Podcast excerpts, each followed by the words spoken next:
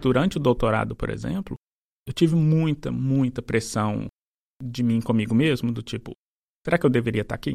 Será que eu não deveria estar fazendo uma coisa mais pragmática de estar tá ganhando dinheiro ajudando? Porque a pressão que eu tinha era a seguinte: eu já estava fazendo doutorado nos Estados Unidos, a qualidade de vida era completamente diferente, mas a situação do Brasil era a mesma.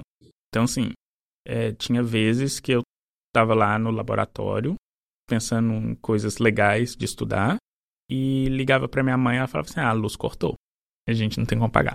Aí aquilo uhum. dava uma pressãozinha psicológica do tipo: e aí, o que eu faço? O meu choque, na verdade, ele foi um pouquinho diferente. Na época, uma coisa que era muito comum era as pessoas que tiveram uma educação boa, particular, na maioria das vezes, é, nos níveis fundamental e médio, eram as pessoas que conseguiam entrar para a universidade pública. Então, uma coisa, o choque principal que eu senti foi muito desse aí do elitismo ruim. Quem está ali, um cara que tem 18 anos e já tem um próprio carro, um cara que tem 18 anos tem uma situação financeira muito boa. Você ter uma ideia, eu fui descobrir sobre algumas literaturas clássicas da minha vida quando eu entrei para a faculdade. E eu tinha interação com pessoas que, sei lá, leu Dante quando tinha sete anos de idade. Eu não sabia nem o uhum. que era Dante quando tinha sete anos de idade. Não é, não é esse tipo de exposição que a gente tem, por exemplo, na escola pública. E a questão toda é que não dava nem. Só, se fosse só para me sustentar lá, não dava. Então, o que eu fiz foi eu trabalhei num restaurante lavando prato à noite. Eu ficava o dia no, na universidade e à noite eu ia pro, pra esse restaurante. O cara entendia, eu falei com ele, ó, não posso trabalhar. Então é aquela coisa assim, ah. pagava no cash mesmo, tinha aquela coisa de, ah, vamos registrar, depósito, nada uhum. disso. Primeiro pós-doutorado, eu eu continuei nessa área de, de sotaque, de entender como que crianças aprendem sotaque e tal, de como que as pessoas processam sotaque, só que eu queria ver isso com crianças. Eu queria saber se crianças, quando elas escutam uma pessoa falando com sotaque, se elas também tendem a acreditar menos. E por que, que a implicação disso é importante? Porque criança aprende com outras pessoas. Queria saber se o sotaque influenciava, porque eu queria, eu queria mostrar que se influencia, a gente tem que tomar cuidado de quem que as nossas crianças aprendem as coisas. O acadêmico muitas vezes não sabe esse poder que eles têm, que é um poder de te incentivar para você deslanchar ou te shut down também e, te fazer desistir das coisas. Isso é sério, eu acho que as pessoas que estão no meio acadêmico ou que, que estão em alguma posição em que elas podem influenciar a vida das pessoas, elas têm que pensar muito nisso. Naruhodô Entrevista André Souza. Podcast. Você quer apoiar a ciência? Quer apoiar o pensamento científico? Quer ajudar o Naruhodô a se manter no ar? Ouvir os episódios e espalhar a palavra já é um grande passo. Mas existe um outro jeito. Quem possibilita isso é a Aurelo você escolhe um valor de contribuição mensal e tem acesso a conteúdos exclusivos, conteúdos antecipados e vantagens especiais. Além disso, você pode ter acesso ao nosso grupo fechado no Telegram e conversar comigo, com Altair e com outros apoiadores. Toda vez que você ouvir ou fizer download de um episódio pelo Orelo, vai também estar pingando uns trocadinhos para o nosso projeto. Combinado? Então baixe agora mesmo o app Orelo no endereço orelo.cc ou na sua loja de aplicativos e ajude a fortalecer o conhecimento científico.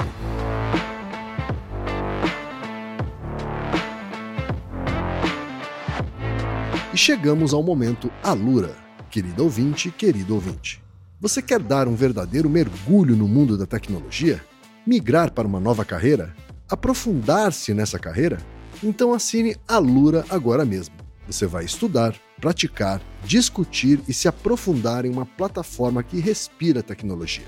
Na Alura, você terá acesso completo ao conhecimento, onde e quando você quiser, com novos cursos todas as semanas.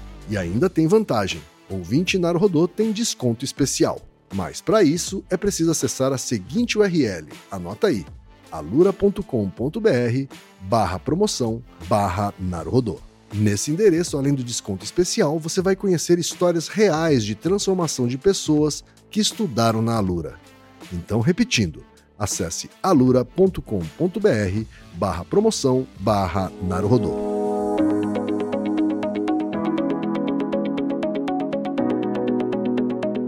Ilustríssimo ouvinte, ilustríssimo ouvinte, seguimos com a série Naruhodô Entrevista que está trazendo conversas descontraídas com cientistas brasileiras e brasileiros que contam sobre suas trajetórias, seus pensamentos e seus campos de atuação. Neste episódio, vamos falar com o André Souza. André Luiz Elias de Souza, ou André Souza, é graduado em Letras, bacharel em Linguística e Língua Inglesa pela UFMG com mestrado em Psicologia do Desenvolvimento Humano pelo FMG e doutorado em Psicologia Cognitiva e Neurociência pela Universidade do Texas em Austin, nos Estados Unidos. Na graduação, sua monografia teve como título Phonology and Cognitive Grammar: A Cognitive and Usage-Based Look at Phonological Structure no mestrado, sua dissertação foi Primeiros Verbos, uma análise da produtividade de uma criança acerca da morfologia de verbos regulares em português brasileiro. Já sua tese de doutorado teve como título Modality Specific Effects of Processing Fluency on Cognitive Judgments. Fez ainda dois pós-doutorados, em Psicologia do Desenvolvimento pela Concordia University em Montreal e em Antropologia Cognitiva pela Universidade de Oxford, na Inglaterra. Foi professor na Concordia University, em Montreal, Canadá, e da Universidade do Alabama, nos Estados Unidos. Teve experiências profissionais como Research Scientist no Google, em Mountain View, na Califórnia, e no Spotify, em Nova York. Atualmente está na Meta, em Mellon Park. Vamos então para a conversa com o André?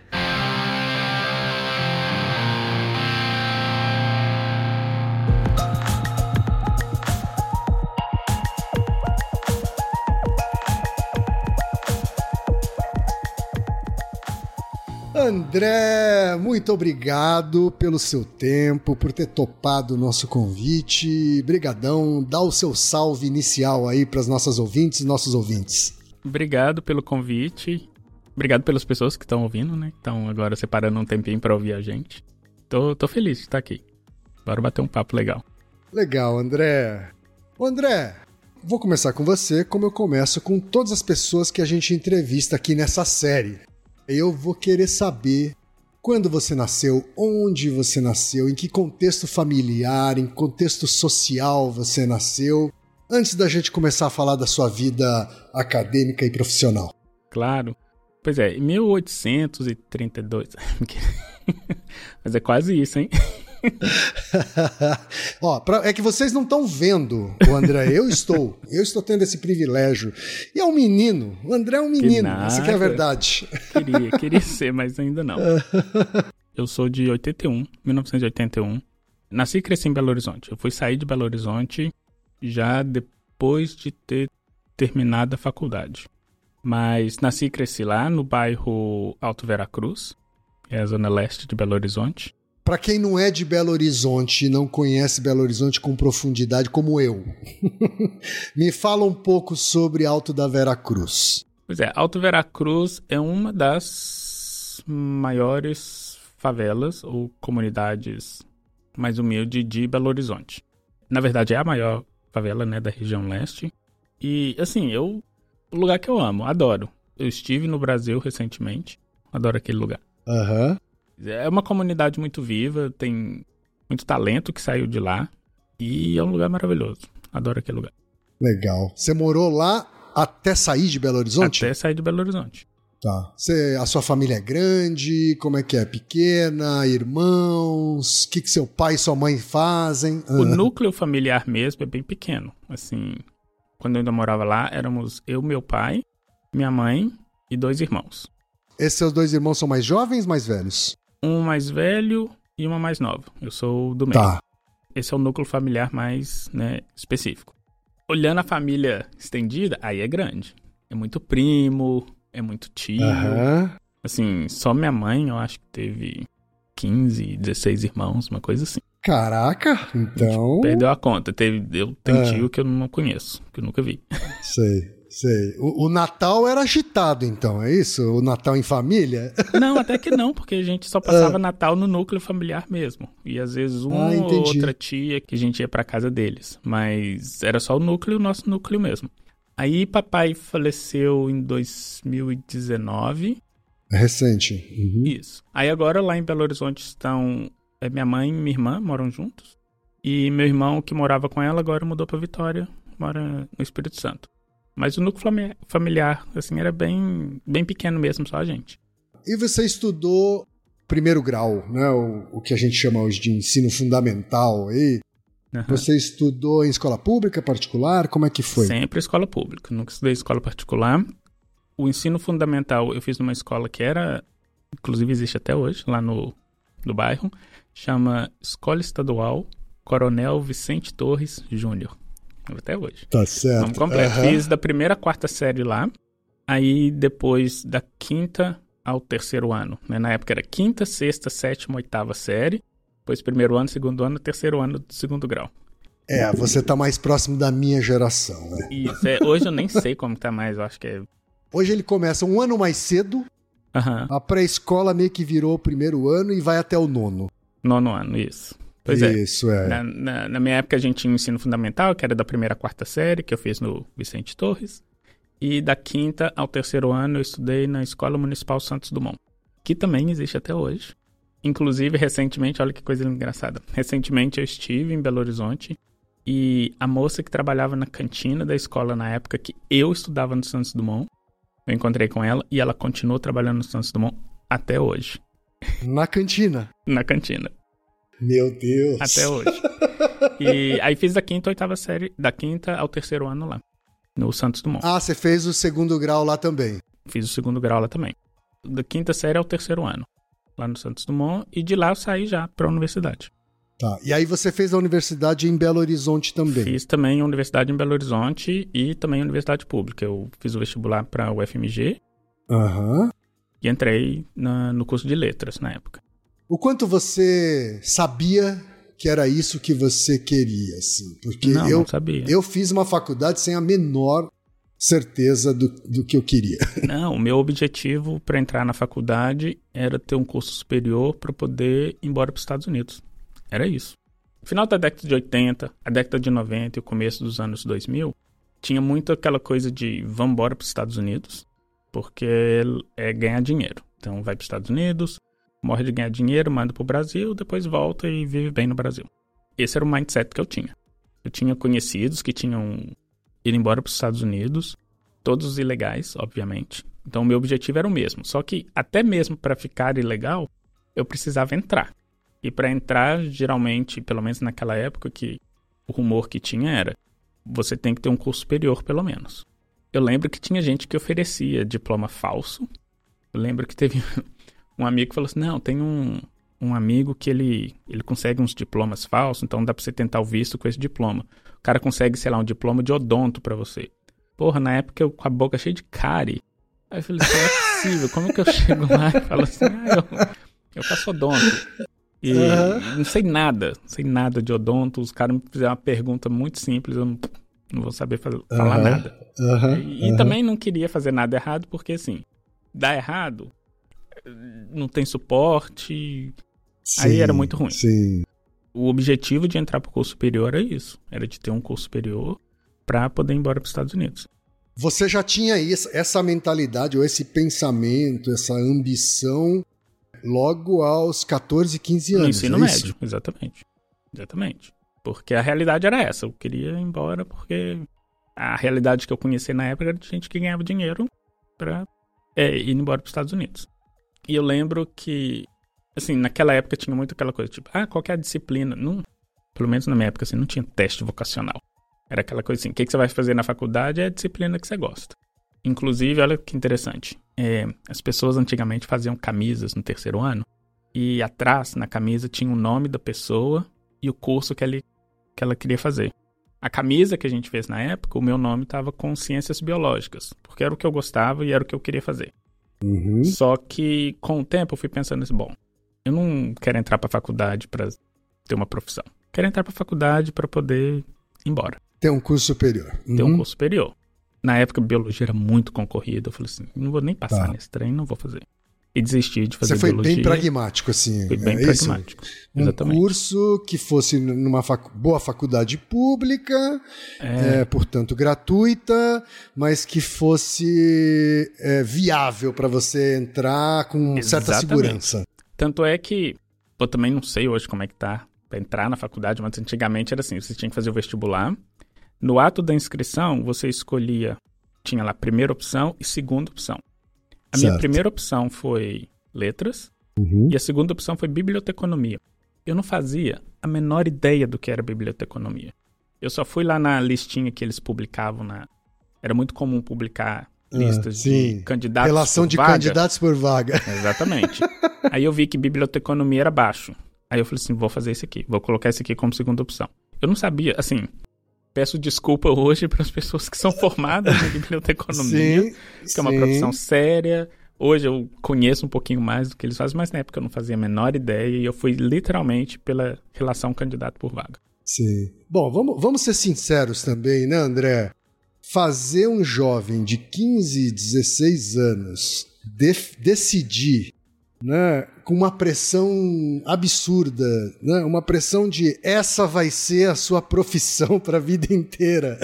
Né, é uma coisa meio desproporcional, né? Pra... É, exatamente. E tem essa pressão, vamos dizer assim, pessoal de identidade, carreira, e tem uma pressão uhum. social. A pressão social Sim. que eu tinha na época era a seguinte: você precisa arrumar um emprego que te dê dinheiro para você sustentar você e sua família. Então, assim, além da pressão do tipo, o que, que eu quero ser, com que eu me identifico, eu tenho que me identificar com alguma coisa que vai me dar um dinheiro a curto prazo para eu poder sobreviver. Uhum. Porque não é aquela coisa. Por exemplo, é, eu sempre tive notas boas no, no ensino médio. Tá. Então era muito comum naquela época as pessoas meio que te pressionarem a fazer um curso que tinha uma relação de candidato por vaga alta por causa da sua nota. Então todo mundo falava assim: ah, você tem que fazer medicina, você tem que fazer fisioterapia na época, direito. E eu pensava assim, bom, poderia fazer medicina. Como que é um curso de medicina? É um curso integral. Eu teria que ficar o dia todo estudando. Não era a minha realidade. Uhum. Não seria a minha realidade. Eu precisava de alguma coisa que eu precisasse. Por exemplo, estudar à noite e trabalhar durante Para poder dia. trabalhar de dia. Exatamente. Uhum. Então eu fui pragmático nesse sentido. Tá. O seu irmão é mais velho, você falou. Meu irmão é mais velho. Ele, ele fez faculdade também? Ele fez antes de você ou ele não fez? Fez depois. Fez muito depois. depois. É. Você ainda tinha mais essa pressão, então, de ser o primeiro, o primeiro Foi, né? da família a fazer um curso superior? Eu costumo brincar que, que geralmente, como que a gente pensa que a progressão acontece? Você tem, sei lá, uma pessoa da família que faz, sei lá, termina o ensino médio. Aí os filhos vão um pouquinho além, sei lá, faz uma faculdade. Aí o filho daquele que faz faculdade vai um pouquinho além, talvez faz uma especialização. Aí depois o outro faz um mestrado e assim vai progredindo. Uhum. Eu costumo falar que eu meio que ferrei a minha família. Você deu aquela acelerada. A escolaridade da minha mãe é terceira série primária, meu pai quarta série primária e eu já lancei logo um pós-doutorado na cara de todo mundo. Certo.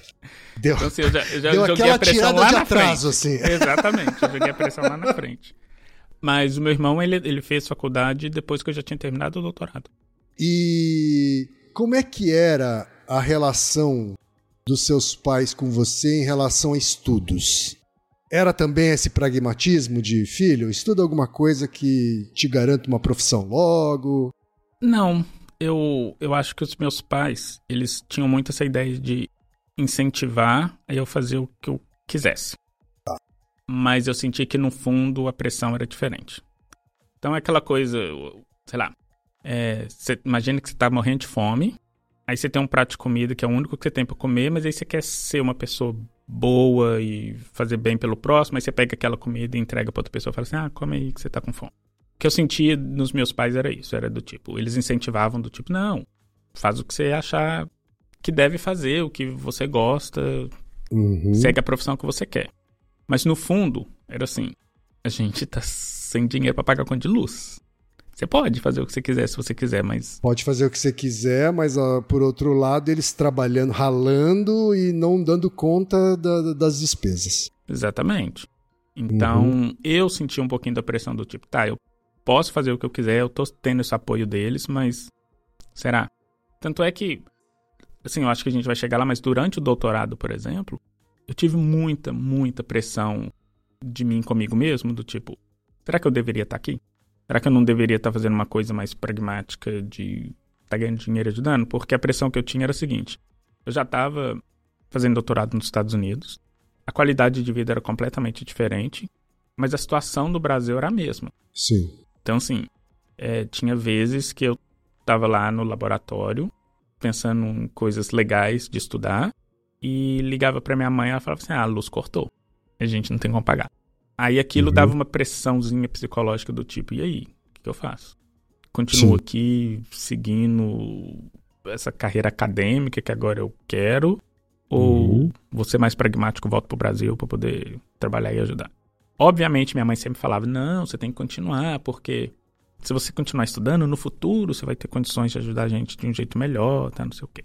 Eu entendia isso, mas a pressão no momento é muito grande. Uhum, claro, as necessidades imediatas gritam, né? Exatamente.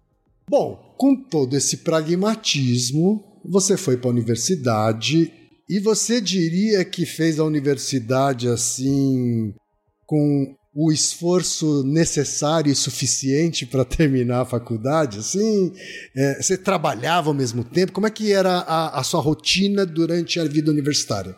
A questão toda é porque quando eu, eu costumo falar para as pessoas que são mais jovens hoje, tá vendo? Essa é atitude de velho já, tipo, olha, você que é mais novo. Uhum.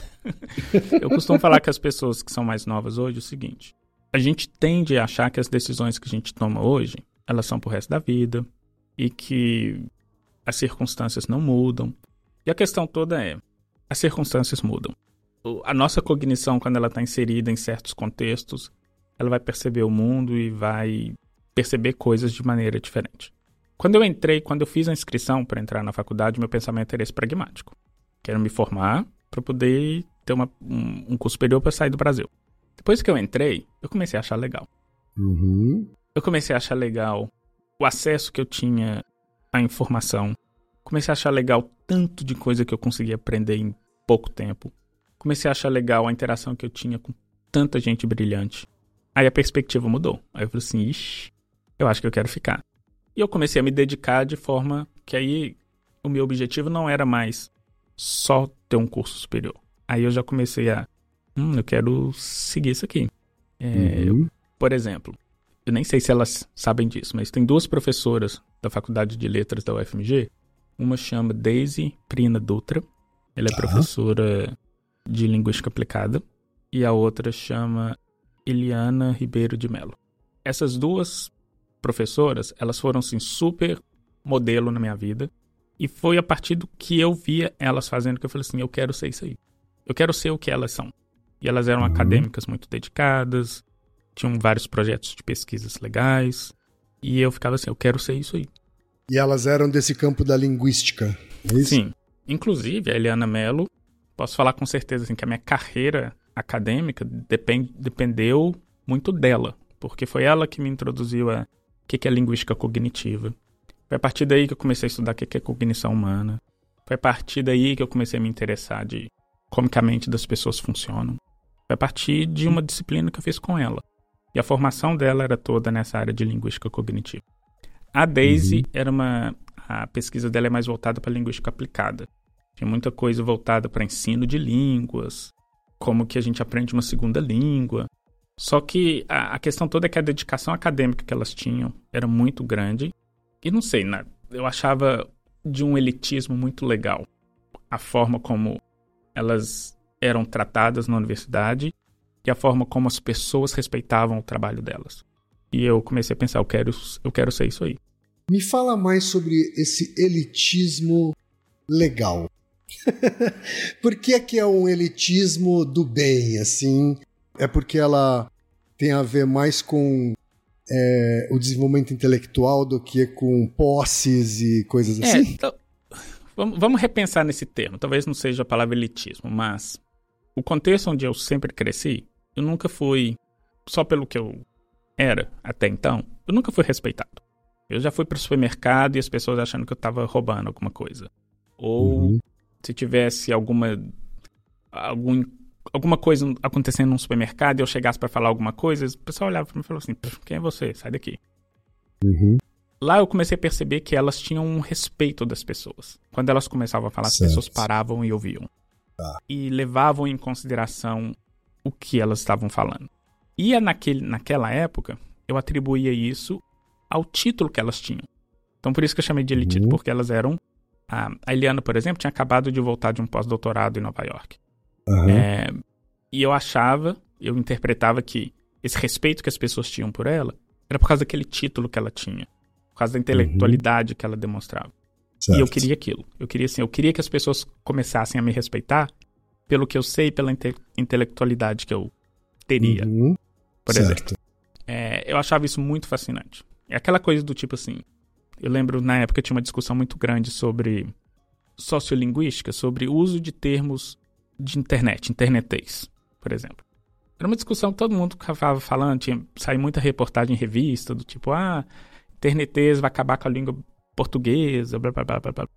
Aí eu lembro uhum. que teve um repórter que falou assim: não, a gente tem que entrevistar quem sabe. Aí chama a Daisy para falar sobre isso. Esse tipo de coisa. E eu ficava Entendi. assim, isso muito legal, eu quero ser isso. Não, entendi totalmente. A perspectiva mudou, já aí já não era mais, ixi, agora eu só tenho que formar. Eu eu queria fazer parte daquele meio intelectual acadêmico. E isso é uma uhum. coisa que a universidade, que é o que eu mais gosto na universidade até hoje, que é a oportunidade que você tem de aprender de tudo. Você está uhum. inserido num meio intelectual que, se você tiver a força de vontade e a motivação, você vai absorver. Se for uma esponja, você vai absorver muita coisa. E uhum. isso é uma coisa que eu não encontrei em nenhum outro ambiente profissional. Uhum. É, só na academia. O, o, o Altair, que é o meu parceiro no Naruhodô, né? Ele, ele teve uma trajetória parecida com a sua, uh, de ter feito escola pública a vida toda até entrar numa universidade pública. Né? Uhum. E ele relata, sim, um certo choque que ele teve quando ele adentrou a universidade pública, porque era um ambiente muito diferente das escolas públicas que ele frequentou, assim. Para você também rolou esse choque, assim, desse ambiente da universidade? Rolou. E uma universidade mas... federal, né, respeitada. Sim, o meu choque, na verdade, ele foi um pouquinho diferente, porque hum. eu não sei se isso é verdade ainda, mas na época uma coisa que era muito comum era as pessoas que tiveram uma educação boa, particular, na maioria das vezes, é, nos níveis fundamental e médio, eram as pessoas que conseguiam entrar para a universidade pública. Uhum. Então, uma coisa, o choque principal que eu senti foi muito desse aí do elitismo ruim, que é o elitismo do Sim. tipo, quem tá ali, um cara que tem 18 anos e já tem um próprio carro, o cara que uhum. tá ali uhum. é o cara que tem 18 anos e, sei lá, já tem uma situação financeira muito boa. Eu convivia uhum. com. Estudou em escola particular, Exatamente. fez intercâmbio lá fora. Exatamente. Não, ó, uhum. pra você ter uma ideia, eu fui descobrir sobre algumas literaturas clássicas da minha vida quando eu entrei para a faculdade. Uhum. E eu tinha interação com pessoas que, sei lá, leu Dante quando tinha sete anos de idade. Eu não sabia nem o uhum. que era Dante quando tinha sete anos de idade. Não é, não é esse tipo de exposição que a gente tem, por exemplo, na escola pública. Esse foi o primeiro choque que eu tive. Esse choque de tô num meio muito elitista. Uhum. E socialmente falando mesmo. Uhum. O outro choque, esse foi um choque mais negativo, porque isso desanimava um pouco também. E de novo, a cabeça era completamente diferente, a gente se comparava de formas que não deveria, então isso uhum. desmotivava às vezes. O choque positivo foi desse de o conhecimento é público. Então, assim, a primeira vez que alguém virou para mim e falou assim, tá, você pode entrar numa aula e assistir essa aula, se você quiser. É uma universidade pública, senta e assiste. Eu achei isso fantástico. E o acesso a materiais de conhecimento. Então, assim, quando eu entrei na, na biblioteca central da UFMG a primeira vez, eu falei assim, meu Deus. meu Deus. Aí, comparando, por exemplo, com a biblioteca que a gente tinha lá no, no na Escola Dumont, Municipal é, Santos Dumont. Exatamente, era, era um outro mundo. Então, esse foi um choque positivo também. É, eu acho que a gente que é de origem muito humilde, a gente tende a achar que quando tem uma coisa boa acontecendo, essa coisa boa vai acabar rápido. Uma, uma analogia boba que eu faço é a seguinte: a gente quase não tinha, quando meu pai fazia compra, por exemplo, a gente não tinha coisinhas legais de comer. Meu pai comprava o básico: arroz, feijão, farinha, pó de uhum. café. Então, quando sobrava um dinheiro que ele comprava, por exemplo, iogurte, e ele até brigava com a gente por causa disso, ele comprava o iogurte no dia primeiro, no dia dois já não tinha nada. A gente uhum. tomava iogurte toda hora. Porque claro. nunca teve, então a gente queria desbanjar e comer tudo de uma vez. Eu comecei a sentir isso quando eu entrei para a universidade. Eu fiquei assim, eu não sei quanto tempo isso vai durar. Eu não sei se eu vou ficar aqui por muito tempo. Então eu Aí vou eu comecei a querer fazer tudo. Eu comecei a querer fazer tudo. Eu no meu primeiro semestre, eu fui caçar fazer disciplina na filosofia, porque eu falei assim, eu quero aprender, sei lá, filosofia da ciência. Tem nada a ver com o meu curso, uhum. mas foda-se, vai que vai que eu não tenho mais oportunidade de entrar na universidade. Aí eu fui fazer cálculo. Eu fazia letras, mas fui caçar fazer cálculo, porque de novo, eu queria absorver tudo, porque eu falei assim, se isso aqui um dia acabar, eu consegui me esbaldar. Aham, uhum, aham, sensacional. Sensacional. Ô, ô, André, eu não, eu não posso deixar de aproveitar a sua presença aqui e pedir para você explicar em um tweet, se for possível, principalmente para quem não é de humanas, e mas para todo mundo que é leigo, uhum. o que é linguística? Porque você foi fazer letras, mas linguística é uma, um campo de estudo dentro, dentro uhum. de letras, né? Explica para todo mundo o que é linguística. Linguística é o estudo científico da linguagem. Assim, em termos bem práticos é isso. Mas aí como, como assim? Você tem aí dentro da linguística você tem vários aspectos diferentes que você pode é, focar. Vamos focar, por exemplo, na fala. Toda vez que eu falo alguma coisa, eu tenho certas letras que estão seguidas de outras letras. A depender de que letra vem antes da outra letra, você tem um certo tipo de conexão entre essas letras. Você lembra quando você estudou lá no ensino fundamental que tinha uma regrinha que falava assim: antes de P e B se usa M? Lembra disso? Sim. Até então, era uma coisa que a gente tinha que decorar. Quando a gente vai para linguística, por que, que antes de P e B se usa M?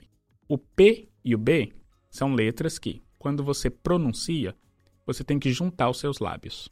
Fisicamente, é muito mais difícil você produzir um N, o som do N, onde você não junta os seus lábios, uhum. e depois juntar os seus lábios para pronunciar o B ou P.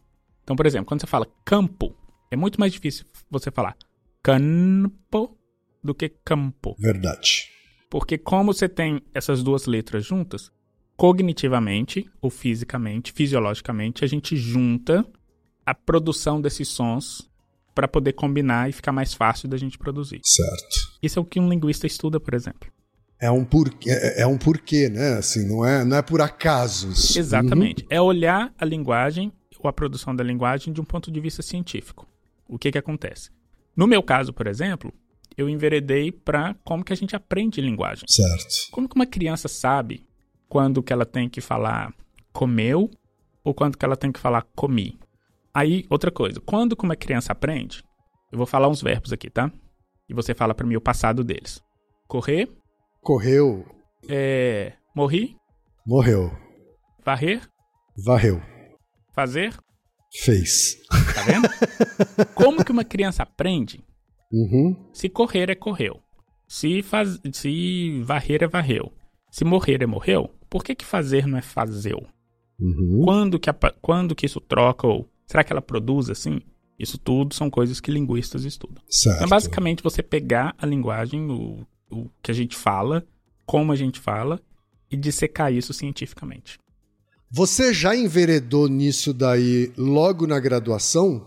Ou isso foi já depois é, no mestrado? Assim? Não, foi, foi na graduação e eu conto também. Engraçado que eu tenho uns momentos muito específicos assim de quanto que eu decidi certas coisas. Uhum. Eu decidi que eu queria estudar linguagem, entender linguagem, com uma professora que dava aula de sintaxe. O que, que é sintaxe? Sintaxe é a estrutura da língua. Uhum. Eu posso falar assim: eu mordi o pão e não o pão mordeu o André. A ordem dessas duas palavras muda completamente o significado. E, Sim. e geralmente a gente tem uma coisa que faz alguma coisa para alguma coisa. Essa estrutura é uma coisa que sintaxe estuda. E eu fiz uma disciplina com uma professora chamada Yara Goulart Liberato. Uhum. E ela dava aula de sintaxe gerativa. Que é a sintaxe que que é clássica. isso? Quando- Hum. Sintaxe gerativa é basicamente as pessoas pegavam a estrutura da língua e tentavam matematizar essa estrutura da Ah, língua. tá. Como que a estrutura da transformar língua... numa equação, assim. Exatamente. É, Uhum. Em termos bem gerais, é isso. Essas pessoas que estão nos escutando já ouviram falar sobre um cara chamado Noam Chomsky. Uhum. É o que ele fez, na, a contribuição que ele trouxe para a linguística. E, e a explicação de como que essas estruturas são geradas. E quando eu fiz essa disciplina, era, era legal porque as, as, as- os exercícios que a gente fazia, a gente pegava frases grandes e tinha que criar uma coisa que a gente chamava de árvore de sintaxe. A gente tinha que dissecar essa frase entre estruturas, do tipo, ó, essa estrutura nominal, se essa é uma estrutura verbal, que é composta de duas partes. Eu fiquei apaixonado com essa disciplina. Completamente apaixonado. Aí, Uhum. na época, a gente não tinha muito essa coisa de internet. Aí eu fui nessa professora, fui no gabinete dela e falei assim: como que eu faço para estudar isso aí profissionalmente? Aí, obviamente, ela me deu vários livros que eu tinha que ler e Uhum. me apresentou para uma pessoa que talvez hoje seja uma também das minhas maiores influências, principalmente na linguística, que foi o Mário Alberto Perini, que é simplesmente o maior linguista do Brasil hoje. Uhum. E ele tem uma mente científica muito legal também, e eu comecei a me apaixonar com linguagem depois que eu tive essa introdução com essa professora, Yara Goulart Liberato. Certo. É, aí eu comecei a querer estudar linguagem. A parte da cognição veio depois. Ainda Tá. na graduação, mas veio depois. Uhum. No começo eu queria estudar, eu queria dissecar a linguagem, eu queria entender a estrutura da língua. E isso começou com essa disciplina que eu fiz com a, com a Yara. Como é que eu traduzo essa sua monografia de graduação aqui? Fonologia e gramática cognitiva, é isso? Sim, sim. Hum, Vamos, deixa eu, eu voltar um pouquinho como que isso chegou. tá. A sintaxe gerativa, é a linguística lá do Chomsky, ela fala o seguinte: a linguagem tem coisas inatas. Tem coisa da linguística que a gente já nasce com elas. Então, por exemplo, ele costuma falar que as pessoas já nascem com uma ideia de sujeito e objeto. E que toda língua tem isso e que a gente, quando está aprendendo a linguagem, a gente só precisa colocar as palavras da nossa língua nessa estrutura que é inata. Então, segundo a linguística gerativa, a gente tem estruturas linguísticas que são inatas, já estão lá desde que a gente nasce. Então, por isso que toda criança vai começar a produzir linguagem, por exemplo, falando a letra A. Toda língua tem um sujeito, um objeto, verbo. Essa é a ideia principal da linguística gerativa. Obviamente que tem especificidades, mas a ideia toda é: Sim. existem coisas inatas que a gente já nasce com elas, que são as coisas linguísticas. Tá. A linguística cognitiva, ela é um pouquinho diferente. Ela fala o seguinte: bom, o que tem de inato na nossa cabeça que a gente já nasce com ela, com isso, não é linguístico, é cognitivo. E a consequência disso é uma estrutura linguística. Então, como assim? A gente não nasce com uma estrutura de existe um sujeito e existe um verbo. A gente nasce com uma estrutura de que pessoas fazem coisas. Uhum. E cognitivamente a gente quer descrever aquilo.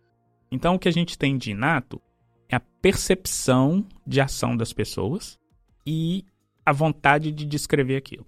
Aí como a gente descreve, vira uma estrutura linguística e varia de língua para língua. Mas o que tem de inato não é linguístico, é cognitivo. Essa é a principal diferença da, dessa linguística gerativa, porque a gente chama de linguística cognitiva. Certo. E a Eliana Mello que me apresentou para essa linguística cognitiva. Então ela falou assim: olha, o que tem de inato não é linguístico, é cognitivo.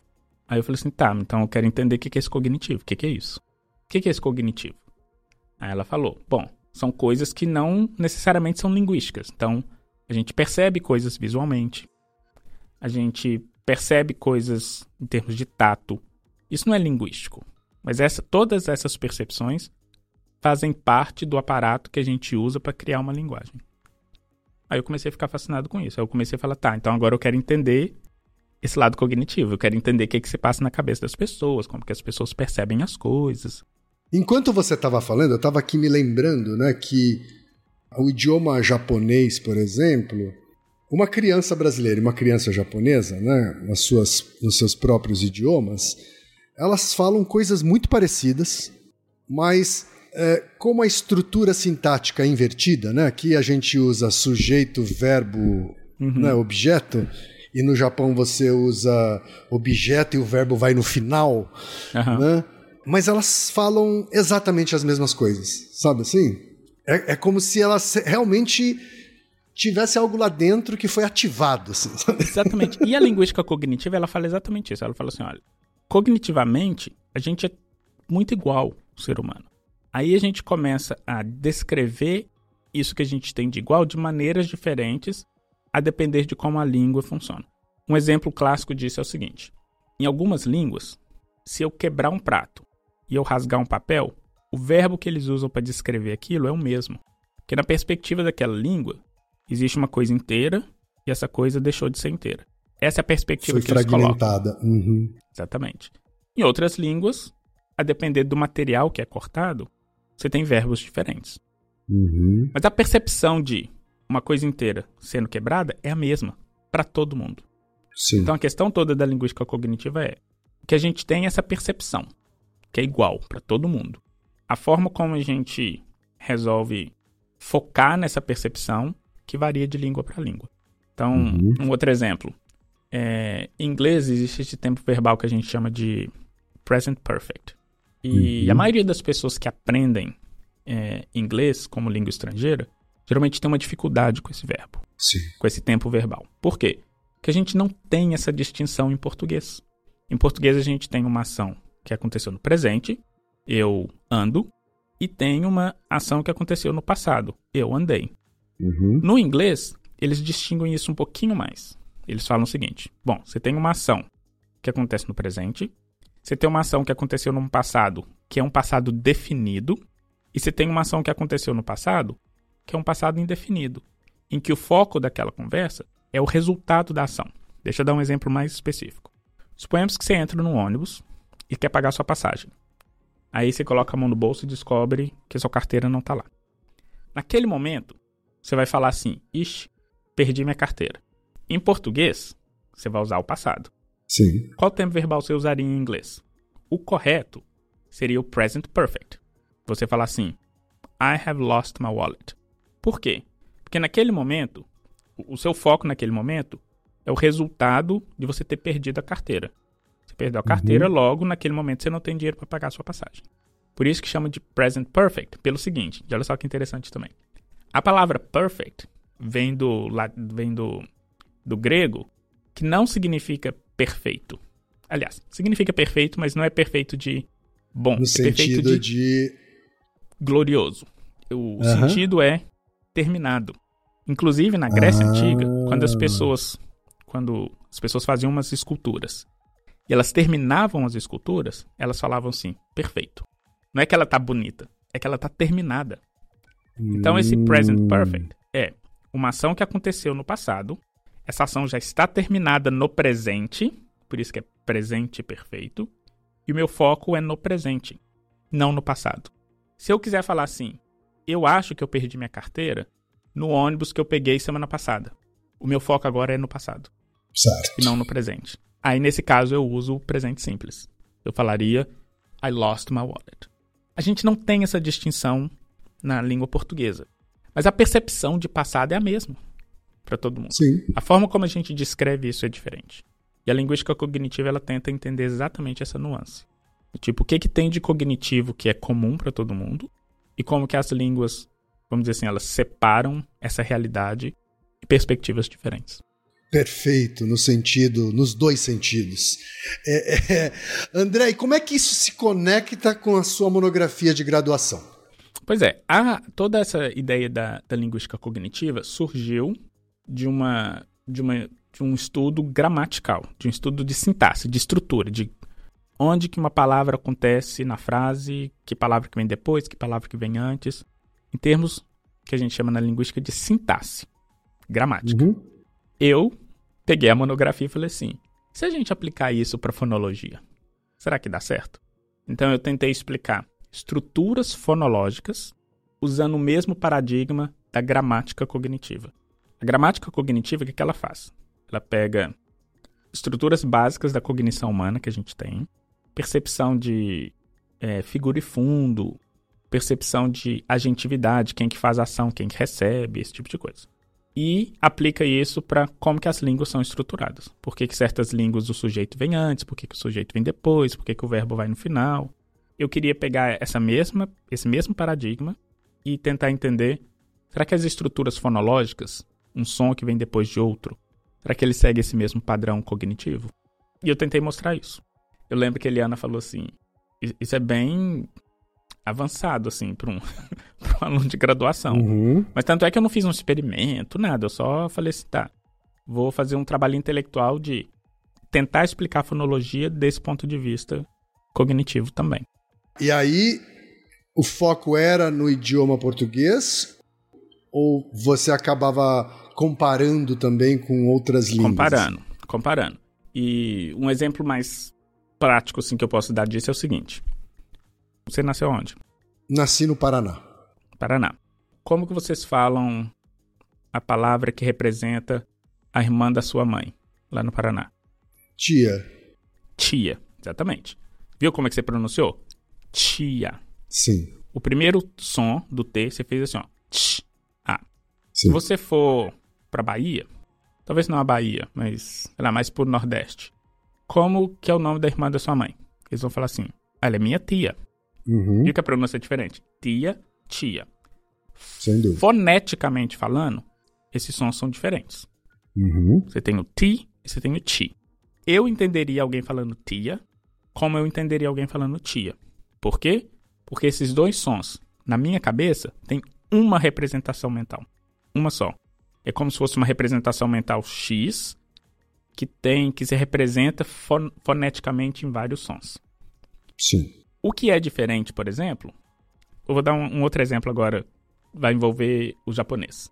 O som do R e do L, pra gente, tem representações diferentes. Sim.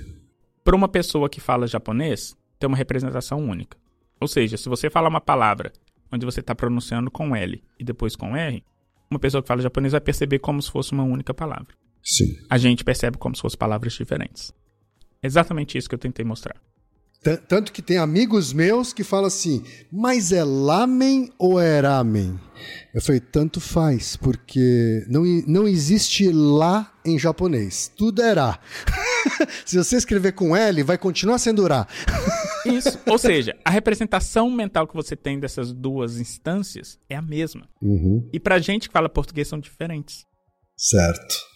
Então é basicamente isso que eu tentei mostrar. Ou seja, eu peguei essa, essa, essa ideia de que a gente tem representações mentais que se manifestam de formas diferentes também na fonologia. Porque a, a gramática cognitiva é basicamente isso. A gente tem representações mentais que se manifestam linguisticamente de forma diferente. Tá certo. Então, assim, foi um trabalho muito. Foi um trabalho intelectual, só de assim, Aham. de revisão Não, mas de di- literatura, vamos divertidíssimo, dizer. divertidíssimo. Exatamente, mas eu tentei extrapolar um pouquinho do que já existia. Legal, aprendemos várias coisas aqui em ci- 15 minutos. Ô André, para alguém que estava querendo só um diploma para se mandar para os Estados Unidos, não estava, acho que nos planos, você emendar a graduação com um mestrado no Brasil. Não mesmo. E, e isso aconteceu também organicamente e meio que por um acaso. Porque, vamos lá de novo a sequência. Eu comecei a fazer letras, fiquei apaixonado com estrutura de linguagem por causa da Yara. Aí a Eliana Mello me apresentou uma outra forma de olhar a estrutura de linguagem, de um viés mais cognitivo. Aí eu falei, bom, quero mais entender essa coisa de, da cabeça das pessoas. A própria Eliana Mello falou comigo assim: olha, o pessoal da psicologia estuda muito isso. Aí lá vai o André pra psicologia caçar aprender isso. Então, na época eu entrei em contato. Eu queria fazer, olha só, eu fiz um, um projeto de para entrar no mestrado da letras, para entender Uhum. como que crianças aprendem estrutura verbal. Na época a professora que avaliou falou assim, olha, esse tipo de projeto seria muito melhor você fazer lá na psicologia. Eu peguei o mesmo projeto e apliquei para o mestrado na psicologia. E fui aceito. Para estudar linguagem, desenvolvimento de linguagem, dentro da psicologia. E por quê? Porque eu queria um viés bem mais cognitivo de como que a gente aprende linguagem. Então, por isso que eu fui parar na psicologia. E, com, e foi assim, foi um contato que eu fiz com uma professora, porque eu, eu, isso é uma característica muito minha também. Eu tenho a cara de pau e eu vou e falo com as pessoas. Então, uhum. alguém virou para mim e falou assim: ah, para você entender mais sobre linguagem, você tem que. sobre cognição, você tem que ir lá na psicologia. Lá vai o André na psicologia. De novo, na época não tinha essa coisa muito de internet de stalkear as pessoas. Então a gente stalkeava fisicamente. Sim. Eu ia no departamento e olhava lá no, no diretório quem que eram os professores e a área deles. E batia lá no gabinete e ia conversar. Então fui conversar com uma professora chamada Cláudia Cardoso Martins, lá na psicologia, e falei: olha, sou lá da Letras, Estou estudando esse negócio que chama linguística cognitiva, que tem a ver com esse trem que chama cognição, que eu não faço a menor ideia. Como é que eu posso aprender mais sobre isso? E como ela gostou muito do projeto, ela falou: bom, bora né, fazer um mestrado aqui. É, uhum. aí, já, aí eu já não consegui sair mais. Aí eu já estava já tava tão entrincheirado dentro desse meio acadêmico que já não dava mais para sair para falar assim: ah, tá, então agora eu vou. Já tenho meu diploma, vou embora e pronto. Você fez o mestrado todo na UFMG também? Fiz o mestrado todo na UFMG. E uma coisa interessante foi o seguinte: essa professora, ela chama Cláudia Cardoso Martins, professora titular do Departamento de Psicologia lá da UFMG. A Cláudia, ela tem uma inserção internacional muito grande. E uma das coisas que eu lembro que ela me falava sempre era: a gente consegue ter contatos para você fazer um doutorado fora. Aí eu liguei as peças. Eu falei assim: pera, você tá me dizendo que eu posso sair do Brasil para ter um doutorado, ou seja, para conseguir. Sabe aquele respeito que eu falei que eu achava bonito uhum, que as uhum. pessoas tinham pela sim. Eliana, pela Daisy? Aí eu falei: pera, você tá me falando que eu posso sair do Brasil para conseguir aquilo? E continuar estudando o que eu gosto? Exatamente. Isso, então, sim. Então foi aquela coisa do tipo. E tá, financiarem tudo isso para mim? e que foi exatamente o que aconteceu. É, a, a, a, minha, minha ida para o exterior foi devido a, a Cláudia, que me apresentou para uma pessoa que fazia um doutorado na Universidade do Texas, que me apresentou para a professora que orientou o trabalho dela, que foi a professora que financiou meu trabalho. Uhum. E de novo, aí eu comecei a ver a oportunidade de, pera, então eu acho que eu posso sair do Brasil sem ter que ser ilegal, sem ter que só ter um diploma. E de novo, eu não fazia a menor ideia que isso entrar, entrar nos Estados Unidos pela entrar nos Estados Unidos pela porta da frente. Assim. Exatamente, hum. exatamente. Não não fazia ideia. Quando eu entrei para a faculdade, eu não fazia ideia de que isso poderia ser uma possibilidade. Assim, zero. É mesmo? Não fazia ideia.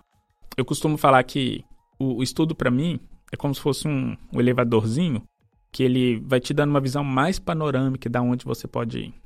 Porque até então você tá no chão, você só vê uhum pessoas na sua frente, mas se você se eleva um pouquinho, você começa a ter uma visão mais panorâmica, e fala, pera. Da floresta, né? Exatamente, uhum. tem aquele caminho ali que eu nem sabia que existia.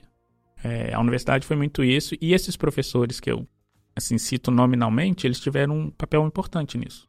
Porque foram eles que foram me instigando até falar assim, tá, é possível fazer isso.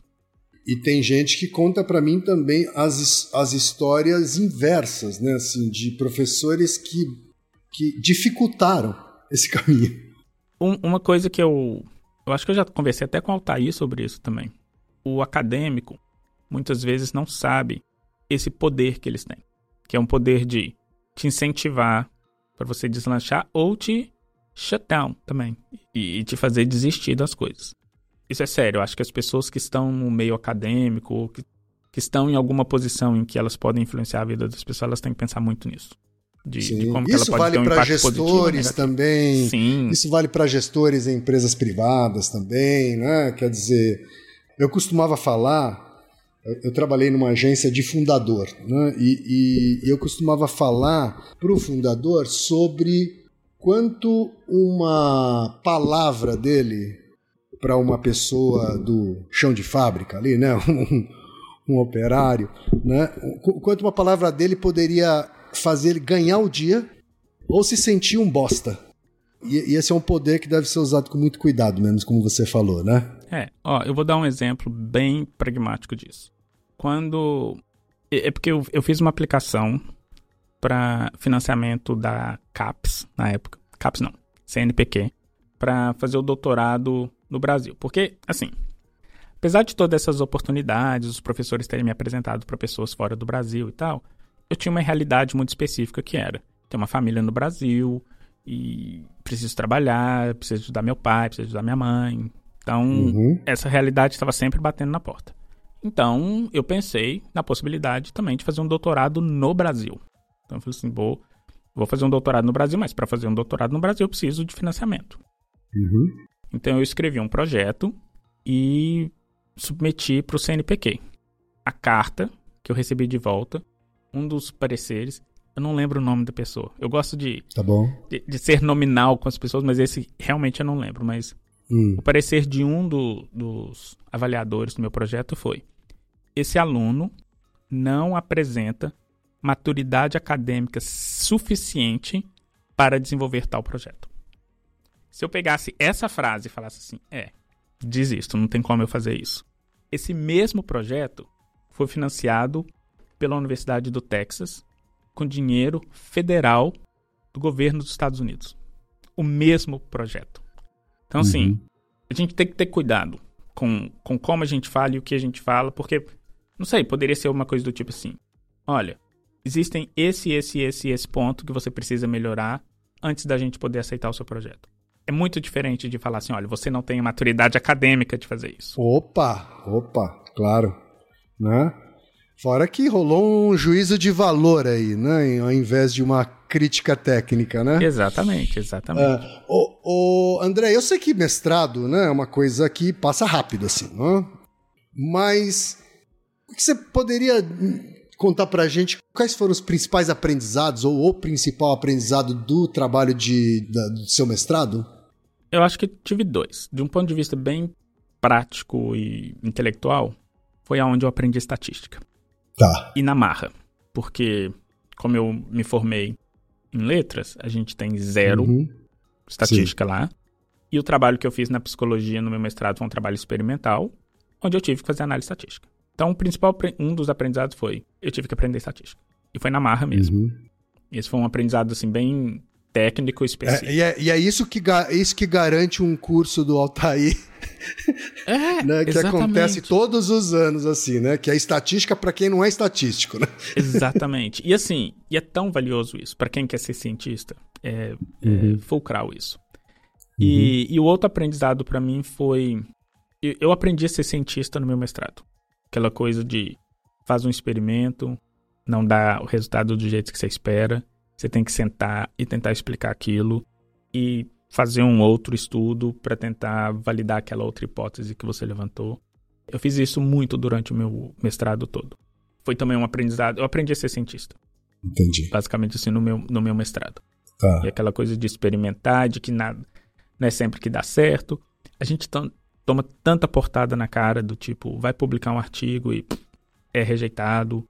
E, e rejeitado de forma válida, não é aquele rejeitado do tipo, a gente só não gosta. É de forma válida, do tipo, você lê e fala assim, é, realmente, eu uhum. não pensei nisso, ou eu deveria melhorar isso. Certo. É, aprendi a ser humilde, eu acho que nesse sentido. De que para você ser cientista, você tem que ser humilde de falar assim, olha, é, isso não dá certo. Vamos pensar outra forma para ver como a gente pode fazer para poder dar certo. Sim, tem que estar aberto para isso, né? Sim. Ô, ô André, é, você falou que foi experimental e o foco era em crianças. Crianças. A sua coleta foi, foi com vozes de crianças, com, com crianças Sim. falando, é isso? Gravação hum. de crianças com pais falando. Uhum. Transcrevi tudo. Ainda não tinha inteligência artificial para te ajudar nisso também. Uh -uh, uh Tem aquela coisa do tipo, bota o fone, escuta uhum. e transcreve. Transcreve. Aí uhum. ainda tem outra coisa também. Por exemplo, quando eu fiz no doutorado, um dos projetos que eu fiz tinha esse mesmo tipo de paradigma, só que a gente tinha grana para pagar pessoas para ajudar a fazer isso. Transcritores. Uhum. Exatamente. No meu caso, tinha não. Então, Entendi. transcrição e análise bem estatística de, desses padrões. É, e, e, basicamente o que eu comparei foi o seguinte: Será que o padrão de como a criança produz é compatível com o padrão do que ela escuta frequentemente? Uhum. Então foi, foi aquele trabalho muito assim de a coisa braçal da transcrição e depois a, a, a parte de análise desses dados. Outra coisa que eu aprendi bastante também durante o, do, durante o mestrado foi programação. Porque eu tinha que pegar essas, essas estruturas linguísticas e quebrar de, formas que eu, de forma que eu pudesse ver padrões. E para fazer isso, tem que ser com programação, não dá pra fazer isso manualmente. Isso, eu estou falando de aprender programação para uma pessoa que foi ter o primeiro computador no doutorado. Eu fui ter o meu primeiro computador pessoal quando eu fui para o doutorado. Então, durante todo o meu mestrado, toda a minha graduação, toda vez que eu precisava usar um computador, era na universidade. Eu tinha que ir para a universidade, porque eu não tinha computador em casa. Uhum. Tinha que ir para a universidade para usar o computador da universidade. Porque não era aquela coisa que eu podia, sei lá, tô em casa à noite, sem sono, deixa eu sentar aqui no computador para aprender um pouquinho. Eu faço isso hoje. Na época eu não tinha o computador, então não tinha como fazer. É, Tinha que ser no horário que o laboratório estava disponível, etc.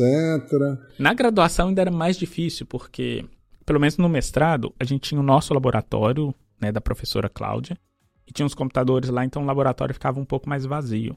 Durante a graduação, era o laboratório da faculdade de letras. Então tinha ah, fila de espera, às vezes, para usar.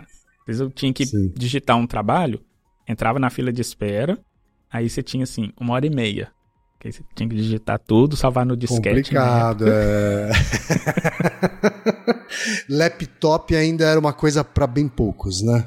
Sim, e até eu acho que o computador, o desktop em casa também ainda era muito, porque eu lembro que eu lembro que eu cheguei a apressar uma vez, falei assim, eu vou numa loja ver um computador para comprar, era aquela coisa absurdamente cara que eu falei assim, uhum. sem chance. Sim. Não tem jeito. Sim. Ô, André, aí veio a, o aceite da Universidade do Texas para o seu trabalho de doutorado. Né? Ele já era desde o início esse título aqui que eu não vou nem me atrever a tentar traduzir? Não, não. Como que eu consegui esse doutorado? Eu estava fazendo um mestrado com a professora Cláudia. A professora Cláudia conhecia uma outra professora que na época Hoje é professora, mas na época ela era estudante de doutorado na Universidade do Texas, chamada Débora Souza. A Débora fazia doutorado na Universidade do Texas, fazendo uma pesquisa com crianças brasileiras. Um belo dia, a Cláudia me apresentou para essa Débora, me apresentou para a professora que era orientadora da Débora, e a Débora estava precisando coletar uns dados no Brasil. Aí ela estava falando que estava juntando dinheiro para poder vir para o Brasil, não sei o que, blá blá. Aí eu falei assim: pera, eu tô aqui no Brasil, você quer que eu colete o dado para você? Aí eu me ofereci para coletar a parte brasileira dos dados, da, da Débora. Uhum. E foi assim que eu consegui uma, minha porta de entrada no laboratório, onde eu fui aceito no doutorado, porque a professora gostou muito do trabalho que eu fiz de coleta de dados. E quando certo. eu escrevi o projeto e mandei para ela, ela falou assim: eu aceito. E a gente tem financiamento. São cinco anos. Se você conseguir terminar o seu doutorado em cinco anos, você vai ter ele completamente financiado. É, e eu fui. Só que no começo, o meu projeto era um projeto linguístico ainda. Eu ia fazer um trabalho de. Da mesma estruturação, eu ia comparar. A minha ideia era de fazer a mesma análise que eu fiz no português, das estruturas de do que, que a mãe fala, para o que, que a criança produz, fazer isso em inglês também.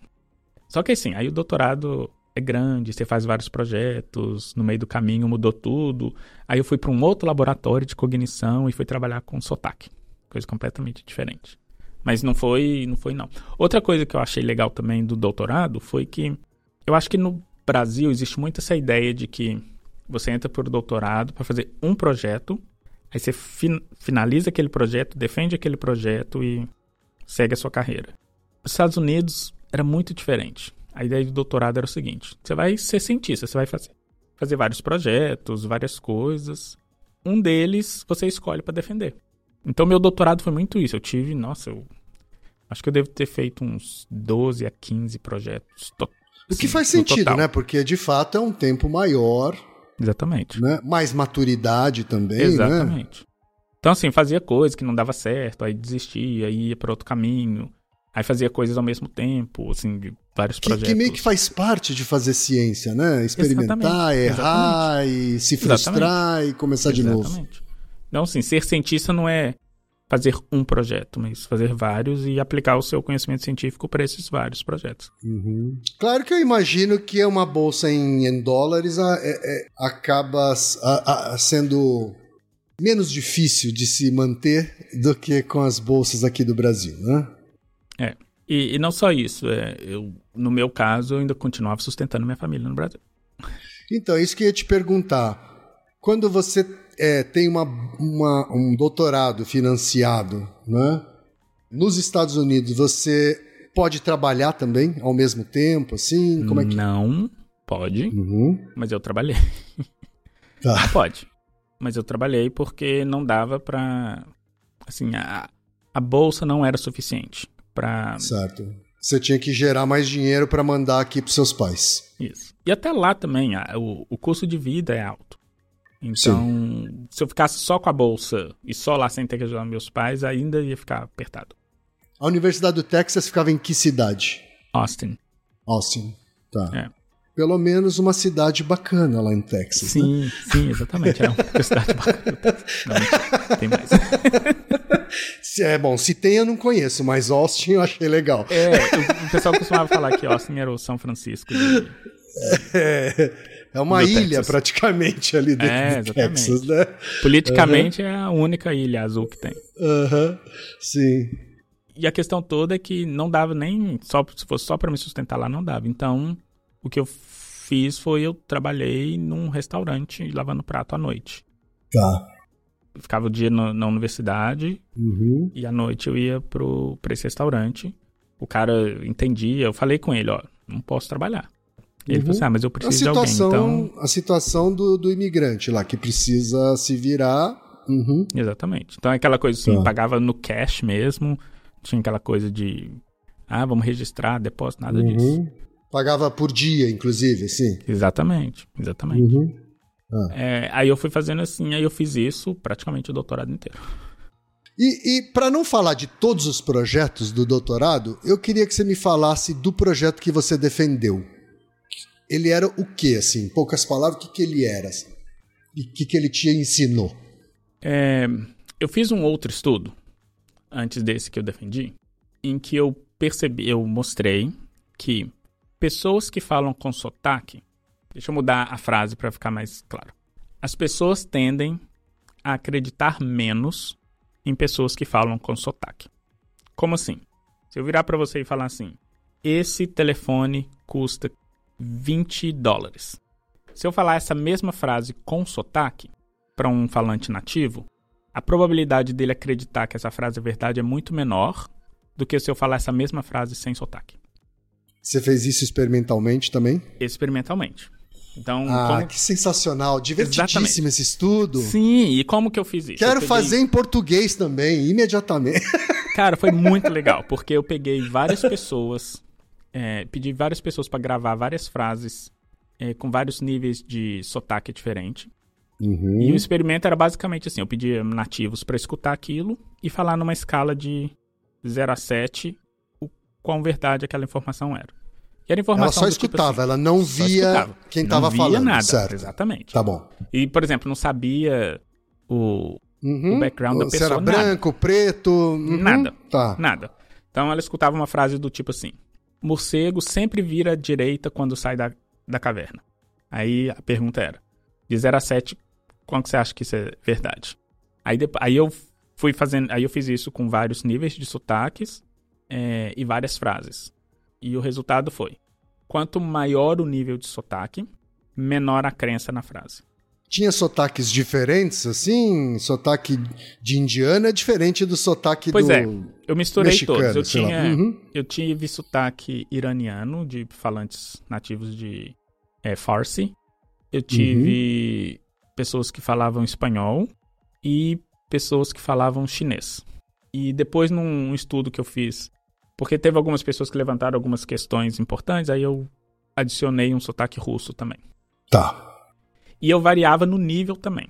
Então, é, eu tinha pessoas que tinham sotaque bem levinho e pessoas que tinham sotaque bem carregado. Tá. O gênero variava ou. Sim, das pessoas do. Das pessoas, sim. Isso, é, das assim, vozes. Não. Se bem que não, porque tinham outros estudos que mostravam que as pessoas tinha uma preferência maior por avaliar vozes femininas do que vozes masculinas. Tá. Já existia um estudo que afirmava isso. isso. Certo. E uma outra coisa também que levantaram, foi um ponto importante que levantaram, foi sobre conhecimento. Então, algumas frases, elas tinham um certo conhecimento que as pessoas naturalmente atribuíam para o sexo masculino. Então, a ideia era que pode ser que as pessoas estavam acreditando menos porque era uma voz feminina.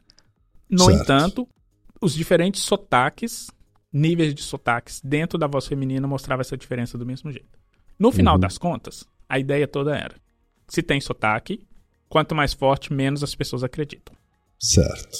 Esse foi o resultado. Só que, assim, como cientista, eu quero saber por quê. eu quero saber por Sim. que, que está acontecendo. E uma, uma quant não responde sozinha necessariamente. Né? Exatamente. Né? então, a minha hipótese era a seguinte: eu acho que tem a ver com processamento, com fluência de processamento de informação. Do tipo, a pessoa está acreditando menos, não é porque aquela fala tem sotaque, mas é porque aquela fala é difícil de entender. Ela está é tendo normal. que se esforçar mais para entender o que ela está dizendo. Exatamente. E cognitivamente falando, quando a gente tem que se esforçar mais para poder processar uma informação, a gente tende a desconsiderar aquela informação. Uhum. Com isso em mente, eu falei assim, tá. Então, uma boa hipótese, te... boa hipótese, André. e eu pensei assim, tem como eu testar isso?